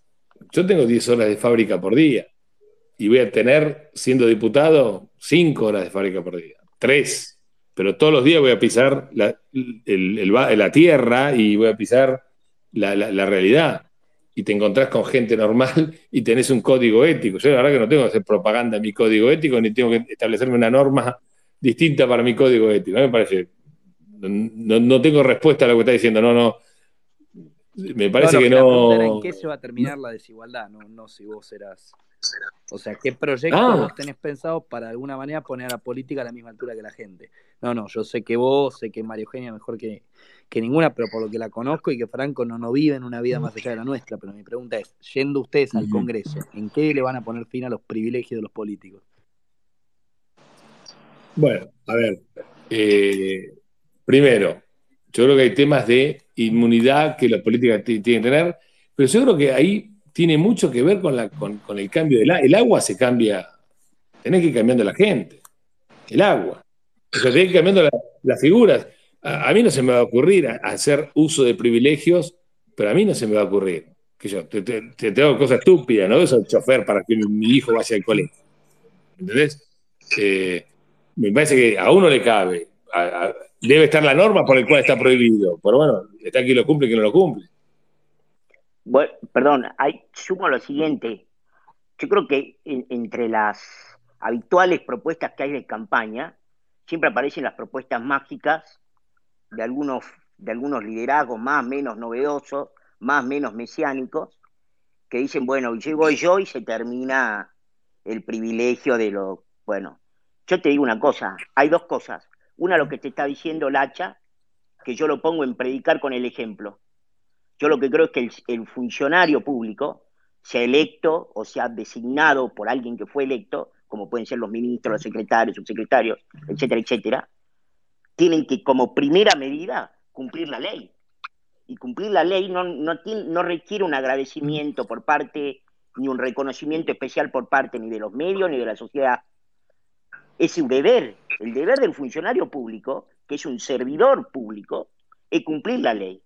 Y una, de y una de las cosas que uno sí puede hacer, en tanto y en cuanto, por ejemplo, miembro del Congreso de la Nación, es hacerle cumplir la ley a alguien que uno ve la, que no la está cumpliendo. Por ejemplo, nuestra lista lo ha dicho de principio a fin, si hoy estuviera en el Congreso, no habría dudado un segundo en pedirle el juicio político al presidente de la Nación. Entonces, ¿cómo, ¿cómo haces vos para que se terminen los privilegios de la clase política, por decir un ejemplo? Bueno, actuando en consecuencia. Si yo veo que el presidente de la nación, en mis narices, incumple los deberes del funcionario público, jura por la constitución y la viola abiertamente, y me hago el boludo con eso, me hago el boludo con eso, o hago cuentas políticas con eso, bueno, ahí, ahí tengo el problema. Eso con nosotros no va a pasar. Entonces no es un tema que se define por un proyecto, es un tema que se define por una praxis, es práctica política. Nuestra práctica política y nuestra, y nuestra, en todo caso, nuestra procedencia podrá ser más o menos garante de eso, dice que nosotros vamos a, pedir, a cumplir primero la ley, vamos a cumplir primero la constitución, porque es lo que llevamos en la mano, y después vamos a hacer que, que la cumplan todo lo que de nosotros dependan. Miren, Ahí, eh, si me permiten, creo que Ricardo López Murphy es eh, parte de quien nos ha inspirado. Y, él ya dijo que, va a imponer, Iñaki, austeridad al Estado. Cuando yo llegué a la función pública en la UIF, em, uno tiene autos, tiene cajas chicas, tiene viáticos y, todo está pensado para que no devuelvas los viáticos, para que uses el auto oficial. O sea, hay, hay en el, el Estado está organizado de una manera que eh, de la cabeza para abajo lo que tiene que haber es austeridad para que primero el funcionario no asuma ya pensando a ver qué despacho le toca, qué auto, cuánto viático, cuánto cosa, que es en muchos casos lo primero que pregunta. Entonces, primero es un tema desde la cabeza para abajo, este imponer autoridad en serio, porque yo creo que muchos de nosotros, si miramos a los costados, vemos a funcionarios públicos que hace 15 años que son funcionarios públicos, y se están construyendo unas casas, si tienen unos viajes, si tienen un auto chico, no cierra. Entonces, en principio, a es creo que es inspiradora la figura de Ricardo López Murphy, que ha tenido la posibilidad de pasar por la función pública, que se ha retirado y que vemos cómo vive este, y lo que ha podido hacer este, después en su actividad privada, pero cómo se retiró de la función pública. Entonces, basta de hipocresía en estos mensajes. Y los, los, los temas concretos a discutir que la política en general resiste y que ojalá seamos muchos los que no venimos de la misma este, tranza para poder llevar adelante, junto con las ONG y la sociedad civil que en serio se involucren en estos temas, es la ficha limpia para nuestros funcionarios públicos. Veamos el financiamiento de las campañas. Los recaudadores se enriquecen en, en todo lado de una manera escandalosa durante las campañas políticas, hay, las campañas de elecciones, hay que ver muy bien el financiamiento de las campañas, fortalecer las leyes de los arrepentidos, que los kirchneristas la quieren voltear de acá hasta la corte, porque obviamente los arrepentidos en materia de corrupción son muy importantes y hay que protegerlos debidamente, no con una oficina de protección de testigos como tiene Mena, que se la pasó bajo su jurisdicción, ¿te imaginas? Todos los testigos y arrepentidos en las casas de corrupción ahora bajo el, en el viste, es como el lobo en el gallinero, este, están todos bajo la órbita de Mena, se fueron muchos de los programas de testigos protegidos, las leyes de extinción de dominio, subirles las penas a los hechos de corrupción, que son los hechos que involucran a los funcionarios públicos, inhabilitaciones perpetuas sin posibilidades de que puedan rehabilitarse, y ni que hablarlo de la inmunidad porque ha debido a la Cámara de Diputados le saca la inmunidad de arresto y por eso lo tuvimos preso. A Cristina el Senado lo protegió, y estudien cómo lo protegió, porque ahí vienen las componendas de la política y de los políticos que hace años vienen haciendo política en este país. Hay que cambiar a muchos de los políticos para que sean más los que discutan esta este tema en agenda que le interesa a la gente, porque los funcionarios tienen que empezar a ser ejemplares. Clarísimo, Euge, clarísimo. Perdón, sumo una cosa sobre eso, Iñaki. Mirá lo que acaba de pasar en Rosario con un testigo por lo que a raíz de la eliminación de, de esa norma, ¿no? Que hizo el presidente Alberto Fernández. Sí, tenés razón, tenés razón, que lo asesinaron, tenés razón. Y más, bueno, todo el tema de los testigos protegidos, la cuestión que hay en torno a eso. Yo no, no les quiero robar más tiempo porque, nada, eh, también, viste, hay, hay, un cuarto bloque y no, no, no quiero que, le comamos mucho espacio. Yo haría preguntas toda la noche. Eh, quedó clarísimo, la verdad. Sí me queda pendiente pedirle a Euge su libro, pero bueno, nada, eso para otra oportunidad. Te lo regalo, eh, Iñaki, te lo hago llegar. Iñaki, y Gonzalo, si quieren, tenemos tiempo para una preguntita más de este bloque, si tienen. Te hago una, pregunta, una pregunta, Franquito. Ya estás bastante con el tema aviación y hay una mafia, que yo digo mafia, son los sindicatos, y es Viró sobre todo. ¿Tenés algún tipo de propuesta, proyecto, algo para desmantelar esa mafia, por lo menos en ese sindicato que vos conocés bastante bien seguramente, y en el resto de los sindicatos? No, los, los, vos tenés enquistado en el, digamos que cogobiernan aerolíneas argentinas y por tanto todo el sistema aerocomercial, porque aerolíneas lamentablemente ordena el sistema, que son tres gremios de aire, tres gremios de tierra, como le gustaba llamar al doctor Recalde, al senador Recalde. Entonces vos lo que ahí tenés que avanzar es un proceso de desregulación y tenés que obviamente hacer cumplir la ley para que, por ejemplo, puedan puede haber alternancia sindical, porque digamos, vos lo que tenés ahí, como sucede en otras áreas sindicales, es que tenés líderes sindicales que están enquistados, que incluso se cagan las elecciones entre, entre hermanos, como ha pasado con el gremio de Miró, que le robó la elección a su propio hermano, y entonces vos lo que tenés es que tenés liderazgos sindicales que no son representativos de, los trabajadores del sector, que sufren y padecen la consecuencia del, del liderazgo de seis tipos que son básicamente seis tipos que viven y se han enriquecido de la actividad, pero se han enriquecido de que no haya cada vez más actividad, sino de que haya cada vez menos actividad. Así que yo lo que creo ahí es que el Congreso, y espero poder ser parte de la Comisión de Transporte, tiene que avanzar hacia un proceso de, regulación del sector que, del cual, para el cual es imprescindible escuchar y sentarse con los principales actores, la Cámara, las empresas los dos actores fundamentales que habitualmente son desoídos por el gobierno, por el Congreso, por los organismos, digamos. Acá el ANAC ni les pregunta a las empresas qué, les parece tal medida, ni le pregunta a las empresas qué le parece eh, desregular el sector, etcétera, etcétera. Yo siempre cuento una cosa, Gonzalo. En el año 78, y esto creo que se mezcla con algo que hablábamos antes respecto del tema de regulación en la economía, en el año 1978, 1978, Estados Unidos inició su proceso de desregulación aerocomercial y empezó su proceso de cielos abiertos. Nunca más volvió atrás. Nunca más. Te digo una cosa más.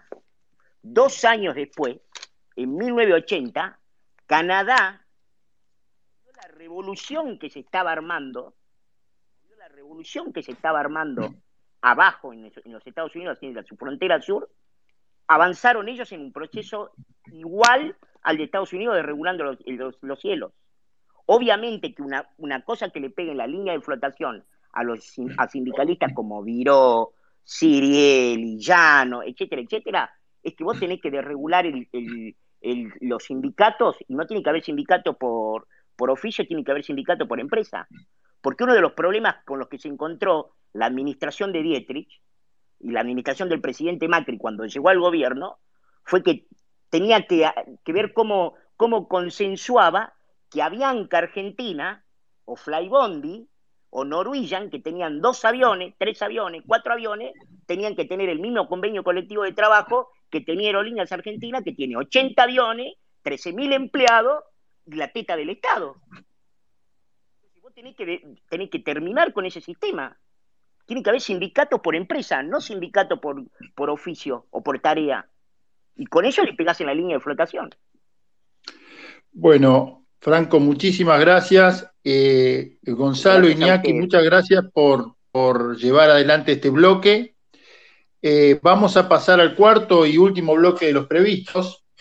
Eh, vamos a invitarlos, a, si vamos a proponerle a los invitados ahora que hablemos de los proyectos que van a presentar, de cómo van a trabajar en el Congreso. Acá, intramuro, dicen cómo va a ser la rosca. Yo no estoy de acuerdo con ese término, pero vamos a hablar de eso. Y eh, los invito a, dos este, panelistas que están preparados para esto, pero creo que los demás panelistas van a participar también, pero lo van a guiar Pasante del Mossad y Croata Revivida. Eh, esos son los dos, los dos panelistas. Adelante, chicos. Gracias, Cluny. ¿Cómo andan? Todo bien.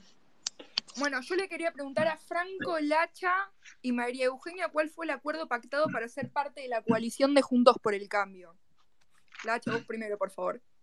¿Cómo cuál fue el acuerdo? Claro, porque se unieron a la coalición. Y no porque, se, parte. porque se permitió eh, incorporar una lista para competir. No, no, no tengo más respuesta más inteligente que esa. ¿Por qué vamos adentro de Juntos por el Cambio? Está preguntando Lacha. porque se permitió en Juntos por el Cambio que López Murphy pueda presentar una lista para competir en, las pasos. Yo creo, si puedo agregar algo a lo que dice Lacha, eh, la estrategia fue eh, ingresar dentro del frente opositor al frente de todos para hacer un bloque en el, en el Congreso más fuerte y unificado en el criterio, en, en, las ideas y en lo que había que resistir esencialmente. Eh, y entonces eso obviamente eh, hizo que entráramos dentro de la interna de Juntos por el Cambio para consolidar una lista de oposición lo suficientemente sólida con una oferta que ampliaba un poco lo que ya veníamos viendo en Juntos por el Cambio, ¿no? Porque obviamente Ricardo López Murphy, muchos de los que estamos acompañando ahí, somos actores nuevos dentro de un espacio opositor. La idea era fortalecer ese espacio opositor entendiendo que la amenaza de lo que hay enfrente es el frente de todos, es lo suficientemente importante como para consolidar este, el bloque opositor con una oferta más amplia para la ciudadanía. Eh, hago, un comentario. Sí, dale, Franco.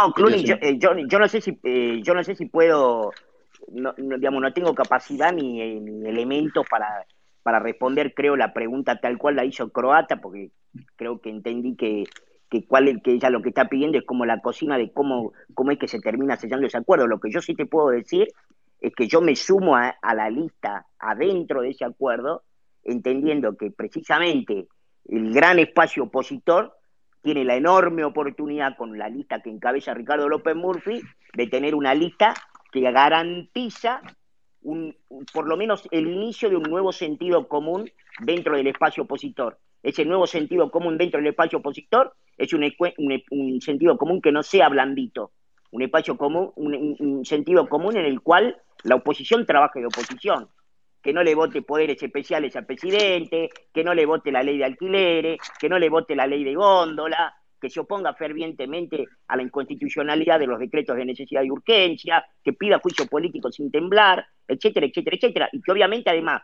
puede expresar desde el Congreso una mirada a favor de la democracia, de la división de poderes, del Congreso como un organismo de contrapoder que controla el Ejecutivo Nacional, a favor del mercado, a favor del capitalismo, esas cosas. Entonces me parece que eh, nosotros nos sumamos adentro de eso porque lo que uno quiere es que la oposición, yo creo que hay una, yo creo que hay algo que ha quedado trunco por ahí para muchos, incluso votantes del PRO y de Macri, en, el, en el último periodo, que es el ideal de Macri era hacer algo distinto a lo que muchas veces se pareció a la oposición el año pasado, que era una oposición siendo opositora, y no una oposición acompañando a críticamente, que es lo que muchas veces se pareció la oposición el año pasado. Entonces me parece que ese es el plus que tiene nuestra lista, que ese es el plus que le va a dar, yo creo, a Juntos por el Cambio, el ingreso de López Murphy y todo lo que estamos abajo. Eh, quiero hacer un comentario. Yo no, no, comenté nada hasta ahora, pero me, parece oportuno, yo más como cambiemita desde hace años, eh, nosotros siempre estábamos hinchando porque los liberales se sumen, así que, pero excelente, es, es, justamente lo que hacía falta. Yo creo que es muy valiente todo lo que han hecho de sumarse y no abrirse como otro grupo de liberales que al final diluyen la oposición. Pero también, digamos la verdad, Lacha particularmente fue muy duro con el gobierno anterior de Macri, que me hizo enojar más de una vez, eh, puteando al televisor como el abuelo de los Simpsons. Entonces, el Lacha, eh, o sea, yo creo que es bienvenido esto porque fortalece la oposición. Y, las pasos para eso son muy ordenadoras. Ahora se va a saber el domingo, bueno, cuánto peso tiene cada uno. Me parece, pero fantástico. Pero me gustaría una palabra tuya sobre eso, Lacha para no estar enojado con vos el resto de mi vida. No, no, no, para, eh, eh, enojarte el resto de la vida, no, no, no hay problema. Eh, a ver, yo tuve una, tuve una visión crítica de la administración económica del gobierno anterior. Pero pará, me, creo con derecho a eso. No, pero dijiste que fue uno de los dos peores gobiernos de la historia. Me parece que es como exagerado. mira, déjame decirte una cosa y te lo, te lo repito en el formato. Yo creo que los gobiernos se analizan por las oportunidades que tienen, no por cómo te va o cómo no te va. ¿Ok? Eso lo aclaré, incluso lo aclaré en ese reportaje. Se volvieron todos locos con eso. Yo creo que, eh, dada la oportunidad que tuvo, fue una oportunidad muy grande que se perdió en, en la administración anterior. Más que nada en la elección, cuando gana la elección del 2017. Eh, porque vos tenés pocas oportunidades en la historia para hacer reformas importantes. Yo, para mí, siempre, porque soy medio kamikaze, me importa un soto y creo que voy a bajar los impuestos, aunque en cualquier circunstancia, tiempo y lugar. Pero los primeros cuatro años de Kirchner fueron tremendos, fue, fue, era la, oportunidad perdida. Y a Macri se le escapó también. Y yo, honestamente, creo que se le escapó. La verdad que no sé por, qué, porque no, no, lo hablé con él, nunca, nunca, nunca tuve un mano a mano. ¿no? me encantaría hablar con todo el mundo, inclusive, inclusive, incluyendo, al presidente, a, Macri. Pero yo creo que, crecieron que, se le daba solo. Crecieron demasiado en el gradualismo y crecieron que su sola presencia le iba a dar los brotes verdes las inversiones y con eso zafaban. Y la Argentina está inviable, estaba muerta desde antes que asuma Macri. Entonces, vos no podías dejar pasar esa oportunidad. Por eso lo, lo condené tan fuertemente. No es peor que Cristina, muchachos. Usted también está muy sensibilizado. Pero no, no, no, pero fue fuerte. Convengamos que fue fuerte. Para, porque todos queremos que. Sí, yo creo que, a lo mejor las pymes Lacha realmente padecieron en, el, el gobierno de Macri, claro, un, proceso bastante, que a lo mejor eso fue también desde el dolor propio. No, depende cuál, María Eugenia. Yo tengo una pyme hace 25 años y a mí en esos años de Macri, eh, yo estoy en el área de sistema y me fue fantástico. Pero muchachos, por eso no hay que verlo, para, no hay que No, sí, sí, está claro. Individualmente, no, no. El tipo que le vendió alambrado a, Stalin habrá, debe extrañar el, el, stalinismo. No, no es el prisma para verlo. El prisma para verlo es, se caía el populismo, era la oportunidad de la Argentina, en un momento el mapa era amarillo, la pucha, era el momento. Tenías crédito internacional, era el momento. ¿Ok? Ahora no tenemos crédito internacional y vamos a tener que bajar los impuestos igual. ¿Ok? Eh, me, gustaría, me gustaría, disculpen, eh, me gustaría me echar un paréntesis nada más para contestarle al hacha, porque eh, me identifico también como cambiemita de la primera hora. Y la, y la comparación, Lacha, que hiciste con el primer gobierno de Kirchner, que en cuatro años fue arrollador, yo te quiero marcar cuál es la diferencia con Macri. Kirchner, Néstor Kirchner, los Kirchner, venían de la política, ¿sí? Y tenían toda la experiencia, el aparato, eh, vamos a decir, eh, toda la plata del mundo para comprar lo que quisieran, no tenían escrúpulos. Lo que Macri intentó fue otra cosa que claramente le salió mal, que fueron dos cosas, el gradualismo y confiar en que el Círculo Rojo iba a apoyar un gobierno transparente, cuando acá a todos los empresarios grandes les conviene arreglar con el peronismo. Esa fue parte de la historia. Permitime, permitime disentir. quería agregar. Permitime disentir. Sí. Eh, el, gobierno Macri creyó en el gradualismo, creyó que podía eficientizar el Estado. Ojo, yo estoy, estoy contento de tratar de torcer esa, posición. Eh, eh, y por eso estoy adentro creyó en el gradualismo, creyó que podía eficientizar el Estado, creyó que con la imagen alcanzaba, y el sector empresario, y, yo entiendo que los grandes, yo los conozco a todos, los grandes, los chicos, los medianos, los marginales, a todos los conozco, eh, no le creyeron porque no hacían las reformas, porque no hicieron las reformas. Y yo entiendo, y si vos me decís, yo un día lo hablé con, ay Dios, se me está haciendo el nombre de la cabeza, Brown, el, chico que era secretario de Comercio. Mike Brown. Mike Brown. Miguel Brown, Miguel Brown. Lacha está, era de verdad el, club, del helicóptero. Lo percibíamos así. No sé si era verdad o no, pero el flaco lo percibía de verdad. Eh, y entiendo que te, atormentan 14 toneladas de piedra por una fórmula. Pero si te tiran 14 toneladas de piedra, que sea por una reforma de verdad, no por una fórmula. ¿Me entendés?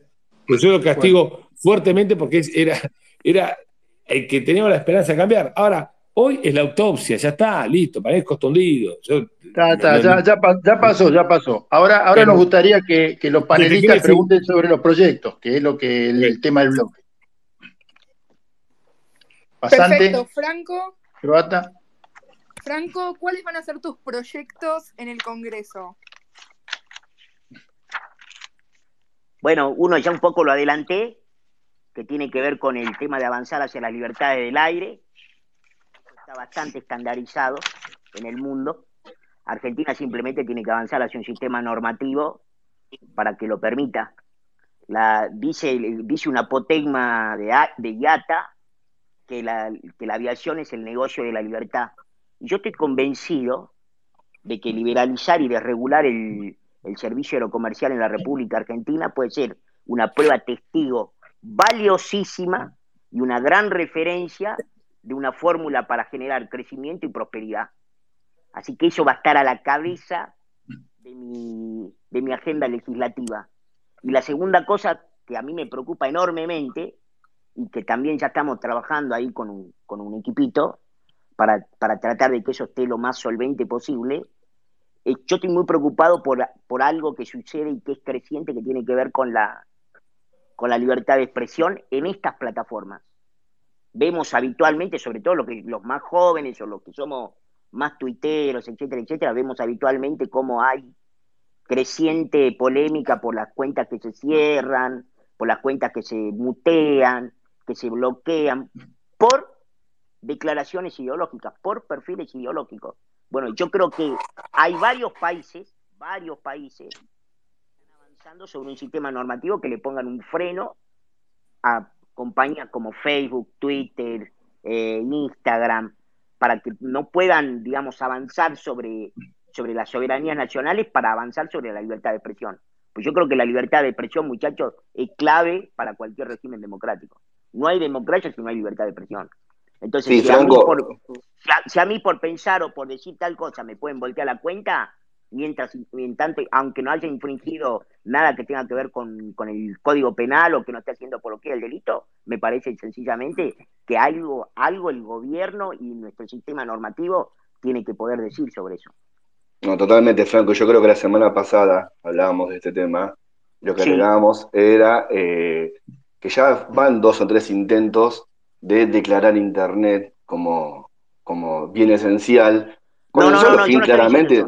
No. no, no, no, no, pero digo, lo que está tratando de hacer, digamos, el gobierno actual es, es eh, lograr eh, manejar Internet. Y una vez que manejas Internet y te transformaste en China. Y ahí, chau, libertad de expresión, que es lo que vos decís. No, no, exactamente. Bueno, eso, contra eso hay que combatir fuertemente. Exacto, exacto, exacto, justamente. No, no, no, yo lo que estoy, yo lo que estoy pensando es exactamente una, una ley que sea exactamente el reverso. de eso. Claro, exacto, de esa exacto. Ese horizonte de sentido es un horizonte de sentido que precisamente quiere avanzar de lleno sobre la libertad de expresión. Yo lo que estoy pensando es que la ley argentina tiene que proteger la libertad de expresión. Absolutamente. Todos nosotros tenemos que tener derecho a poder decir lo que queramos. Nuestra democracia va a ser mejor y nuestro país va a ser mejor si todos tenemos garantizada la posibilidad de poder decir lo que queramos, de poder pensar de izquierda, de derecha, más antisistema, menos antisistema, no me importa. Vos tenés que tener poder de derecho a expresarte. No me importa si te gusta Macri o si te gusta Alberto o si te gusta Cristina o si te no me importa. Tenés que poder decirlo porque esa es la vida democrática que yo quiero. Entonces a mí me parece nuestro sistema legal se ha quedado un poquito atrás en esa materia. Yo no estoy hablando de que el bullying está bien, no estoy hablando de que amenazar a las personas esté bien, todo lo contrario. yo, lo, sufro y lo padezco a eso. Y por supuesto que lo que estoy, no estoy pensando en nada que tenga que ver con el Estado avanzando sobre los privados. Lo que estoy pensando es sobre una ley que le diga al señor, al Jack, al señor Twitter, le diga, para, para, para, para, a bajar esta cuenta porque dice algo que, que disiente con tu perfil ideológico, con lo que a vos te parece ideológicamente aceptable, no señor. O sea, ¿cómo, puedes, ¿cómo es esto? Alguien no puede decir, che, yo quiero saber cómo es el tema de la vacuna antes de darme la vacuna y que entonces venga Twitter o Facebook o Instagram y te haga una etiqueta y te diga, o que te bajen la cuenta, o que te hagan una etiqueta, o que te muteen, te hagan desaparecer el tweet. No, muchacho, eso no puede ser. No, no, no, tal cual. Yo lo que te describía era justamente que lo, que vos planteás es, ponerle freno un poco a lo que este gobierno está queriendo hacer. es lo que los grandes gobiernos populistas están queriendo hacer o sea, ya, han hecho, digamos. Eh, no, no, absolutamente. No, no, no, absolutamente. Yo lo que estoy pensando es precisamente en, la custodia de los derechos individuales, no en los derechos del Estado. Yo quiero que el Estado se meta lo menos posible en lo menos posible. Yo llego al Congreso para tratar de defender que, el Estado me trate de joder lo menos posible. Eso es lo que yo quiero. Yo creo que ese era el ideal del macrismo. Excelente, excelente, excelente. Ahí creo que Croata tiene alguna pregunta para hacer también. Gracias, Murielo. Le quiero preguntar al Hacha sobre su primera propuesta concreta de reforma fiscal. ¿En qué se basa? Mira, yo creo que el objetivo de fondo es cambiar el sistema tributario.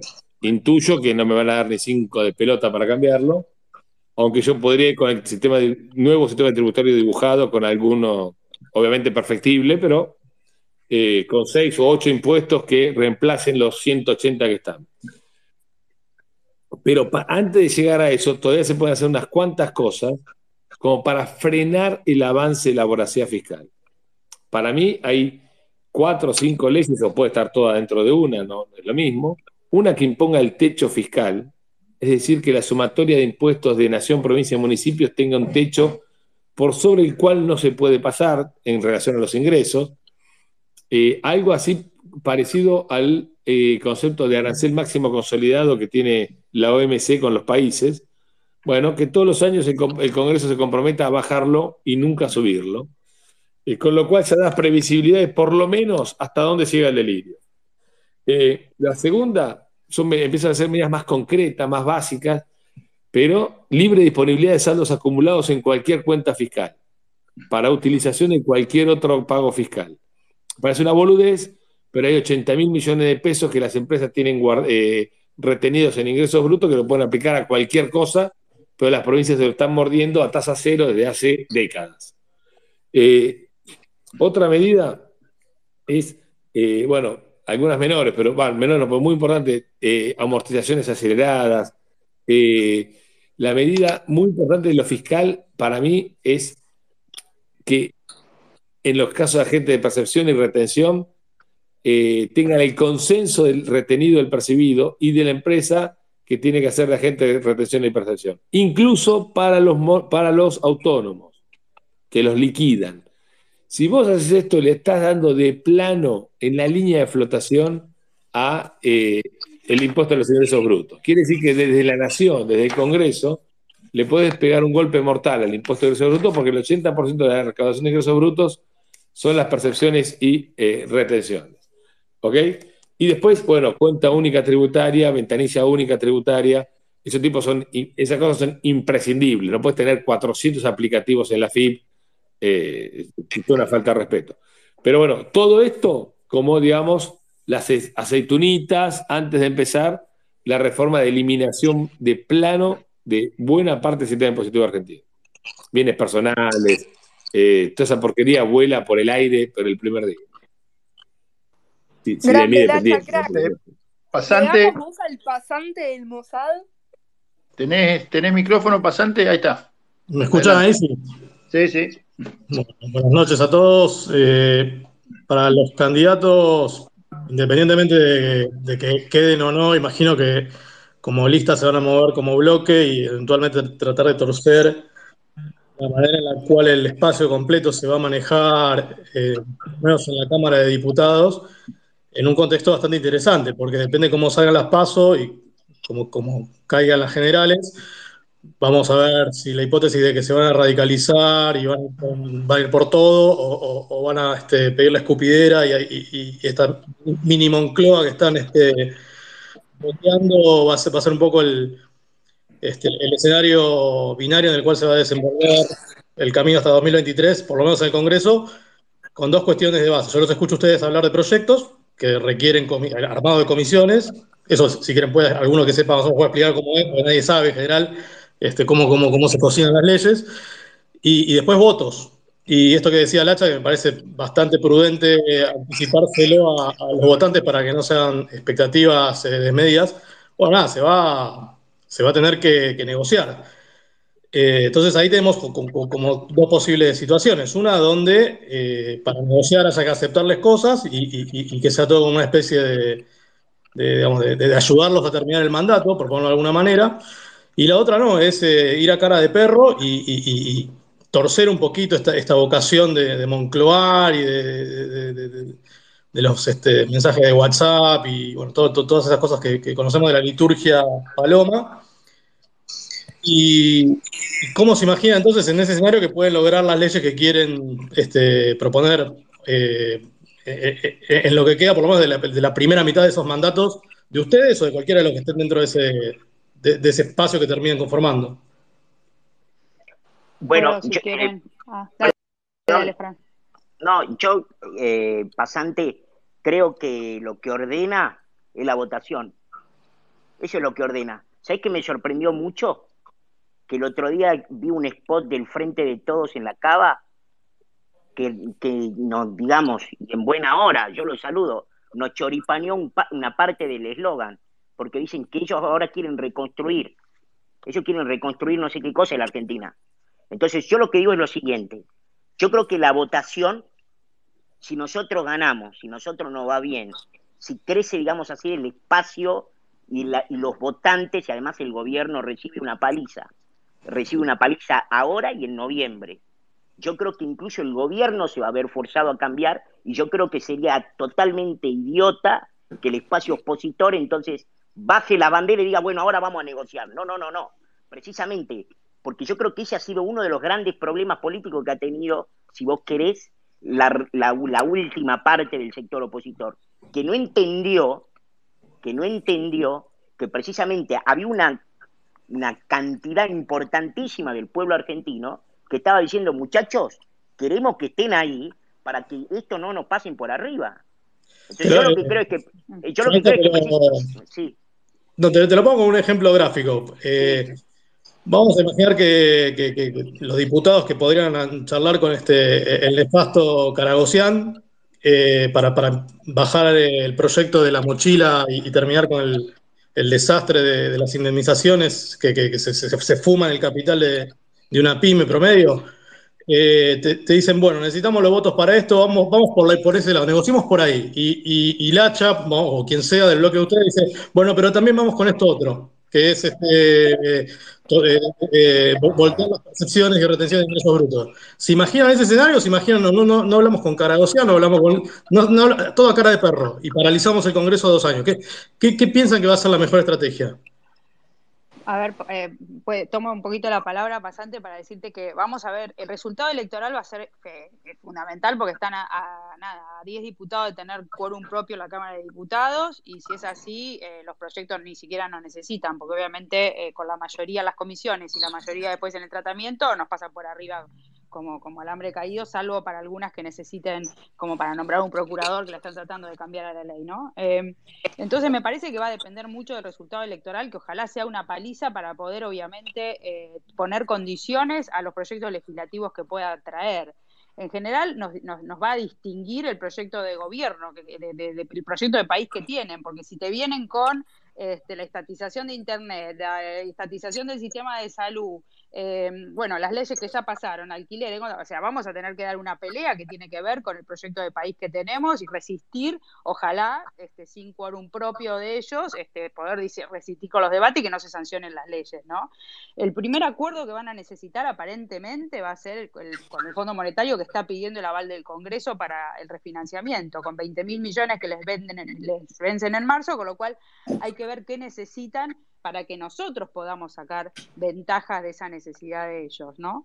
Em, porque si no va a ser muy, muy, eh, muy difícil la convivencia, o sea, no van a pasar las leyes que un bloque opositor, liderado obviamente por alguien que ha dejado bien claras sus ideas, porque ya dijo que no chateaba con Máximo, este, no le van a doblar el, pulso este, para que haga cosas o componendas de la rosca este, a mí me gusta hablar de diálogo político, no de rosca, que es lo que sucede a las espaldas de la gente, este, no le van a mover, no nos van a mover a todos los que podamos ir por este bloque este, hacia ese, ese, destino que quieran imponer con las leyes, ¿no? que está tocando la constitución, porque se quieren apoderar de un montón de cosas a través de leyes, bueno, va a depender mucho de la mayoría. Están a muy pocos diputados y por eso acá la importancia también del bloque opositor, ¿no? Porque esos, esos sueltos que andan en sus bloques o esos interbloques son los que después te posibilitan que estos tipos con la billetera, con cargos y con beneficios, este, te compren este, estos votos que te faltan. Espero que el bloque opositor funcione como bloque opositor con el liderazgo duro, si me preguntás, y ahí es donde cobra muchísimo valor Ricardo López Murphy para dar una pelea adentro de la oposición y que estas cosas no nos pasen pasante, yo para responder un poco a lo que vos decías, a, riesgo de hacer futurología, porque después hay que ver caso por caso, yo a priori parto de esta base, que el kirchnerismo siempre te quiere cagar, siempre. Con lo cual, el margen que yo les ofrezco a ellos para la negociación es el mínimo posible. Yo acepto que hay cosas que a veces la tenés que negociar en tanto y en cuanto vos querés y ves el bien mayor claro y garantizado. Pero en términos generales, mi relación con el oficialismo nacional es de absoluta y total desconfianza. Con lo cual no esperen, no esperen de mí que tengan a priori un instinto negociador con la gente que quiere siempre arruinarte y que utiliza todos los, los recursos más bajos para poder joderte primero a vos como espacio opositor y en última instancia al país. Totalmente. Vos sabés que eso está logrando en el Consejo de la Magistratura, ¿no? Y así pasó el juez de Dolores, que hoy es el juez electoral del, del, distrito electoral más importante de la Argentina. Ramos Padilla está en La Plata. Lo tenemos al camarista federal, que era el abogado de Parrilli en la Cámara Federal. Ahora están con una terna negociando en el Consejo de la Magistratura porque por colocar tres o cuatro juececitos que vas a saber dónde están acordando ahí la oposición en el Consejo de la Magistratura, nos están pasando por arriba, como dice Franco, porque primero las negociaciones son siempre de, mala fe, hay que estar muy desconfiado, no se puede ceder porque siempre te sacan ventajas muy, muy negativas después para todos. Bueno. ¿Me permitís una, mini línea? Eh, por cómo somos muchos de nosotros, ahí, va a haber límites que por, yo no tengo experiencia legislativa, está claro, eh, pero hay límites que no van a pasar. O sea, no va a ser prenda de negociación un aumento de impuestos, estropearle la vida al sector privado, eso no, no va a pasar. De mi punto de vista, me podés venir con una docena de sándwiches de miga que no va a pasar igual. O sea, eh, eh, va a haber, me parece que está entrando una, una camada de, diputados tan afines al mercado que va, le va, a ser complicado pasar eh, que una negociación sea como prenda de pago una, un aumento impositivo o una ley de alquileres. No, me parece que eso no, no hay mucho espacio para eso. Y el condicionante de la realidad va a jugar fuerte, ¿eh? porque la economía se va a estropear, se está estropeando, el hambre va a aumentar y no, no, no, no sé cuánto tiempo para jugar a eso tenemos. Bueno, bueno, bueno, bueno, bueno, bueno.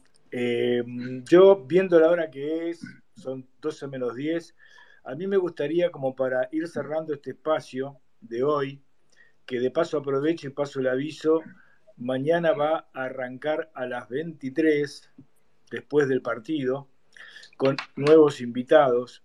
Eh, pero eh, para esta noche a mí me gustaría que cada uno de los tres invitados que hoy tenemos el orgullo de, tener en este espacio, que es María Eugenia, Franco Rinaldi y Gustavo, eh, que brevemente nos digan eh, una frase o dos o tres, las que consideren, pero que sea breve, de por qué deberíamos votarlos. Esa es la pregunta. Eh, si quiere arrancar María Eugenia o Franco o Gustavo, quien quiera. Adelante. Bueno, yo, yo puedo decir brevemente que deberían votarnos primero porque obviamente venimos a renovar la política, porque ninguno de nosotros viene de, lo que prometen todos los políticos que ya formaron parte del gobierno, de roscas y de lugares donde, donde ya hemos visto bastante más de lo mismo. Me parece que es muy importante el líder que nosotros llevamos en el espacio. Ricardo es una persona con una trayectoria increíble, una sabiduría enorme, pero sobre todo con estas condiciones de mucha coherencia entre lo que dice, lo que piensa piense lo que va a hacer y, va a ser este, quien arre a todas sus ovejas hacia ese lado, entonces me parece que ese liderazgo fuerte en el Congreso y es muy necesario porque los desafíos van a ser enormes. Así que esto, que nos acompañen, que la interna es dentro de Juntos por el Cambio, que mi ley no ofrece una alternativa que nuestra democracia pueda soportar a esta altura del partido, porque necesitamos no gente que grite, rompe todo y, y se lleve todo por delante, sino que necesitamos un bloque opositor sensato dentro de las reglas del Estado de Derecho que funcione en un Congreso con una oposición de argumentos fuerte y sólida para, para además proyectar un futuro de país distinto para, para todos nosotros. Bueno, muchas gracias, María Eugenia. Eh, Franco, ¿querés cerrar vos, hacer tu, mini cierre? Bueno, no, nada, yo eh, simplemente espero que el domingo la gente vote masivamente en nuestra lista, sabiendo que, sabiendo que no solo uno ofrece el reingreso a la política de, de una figura intachable como es el caso de Ricardo y la suma de otras personas como nosotros, como Lacha,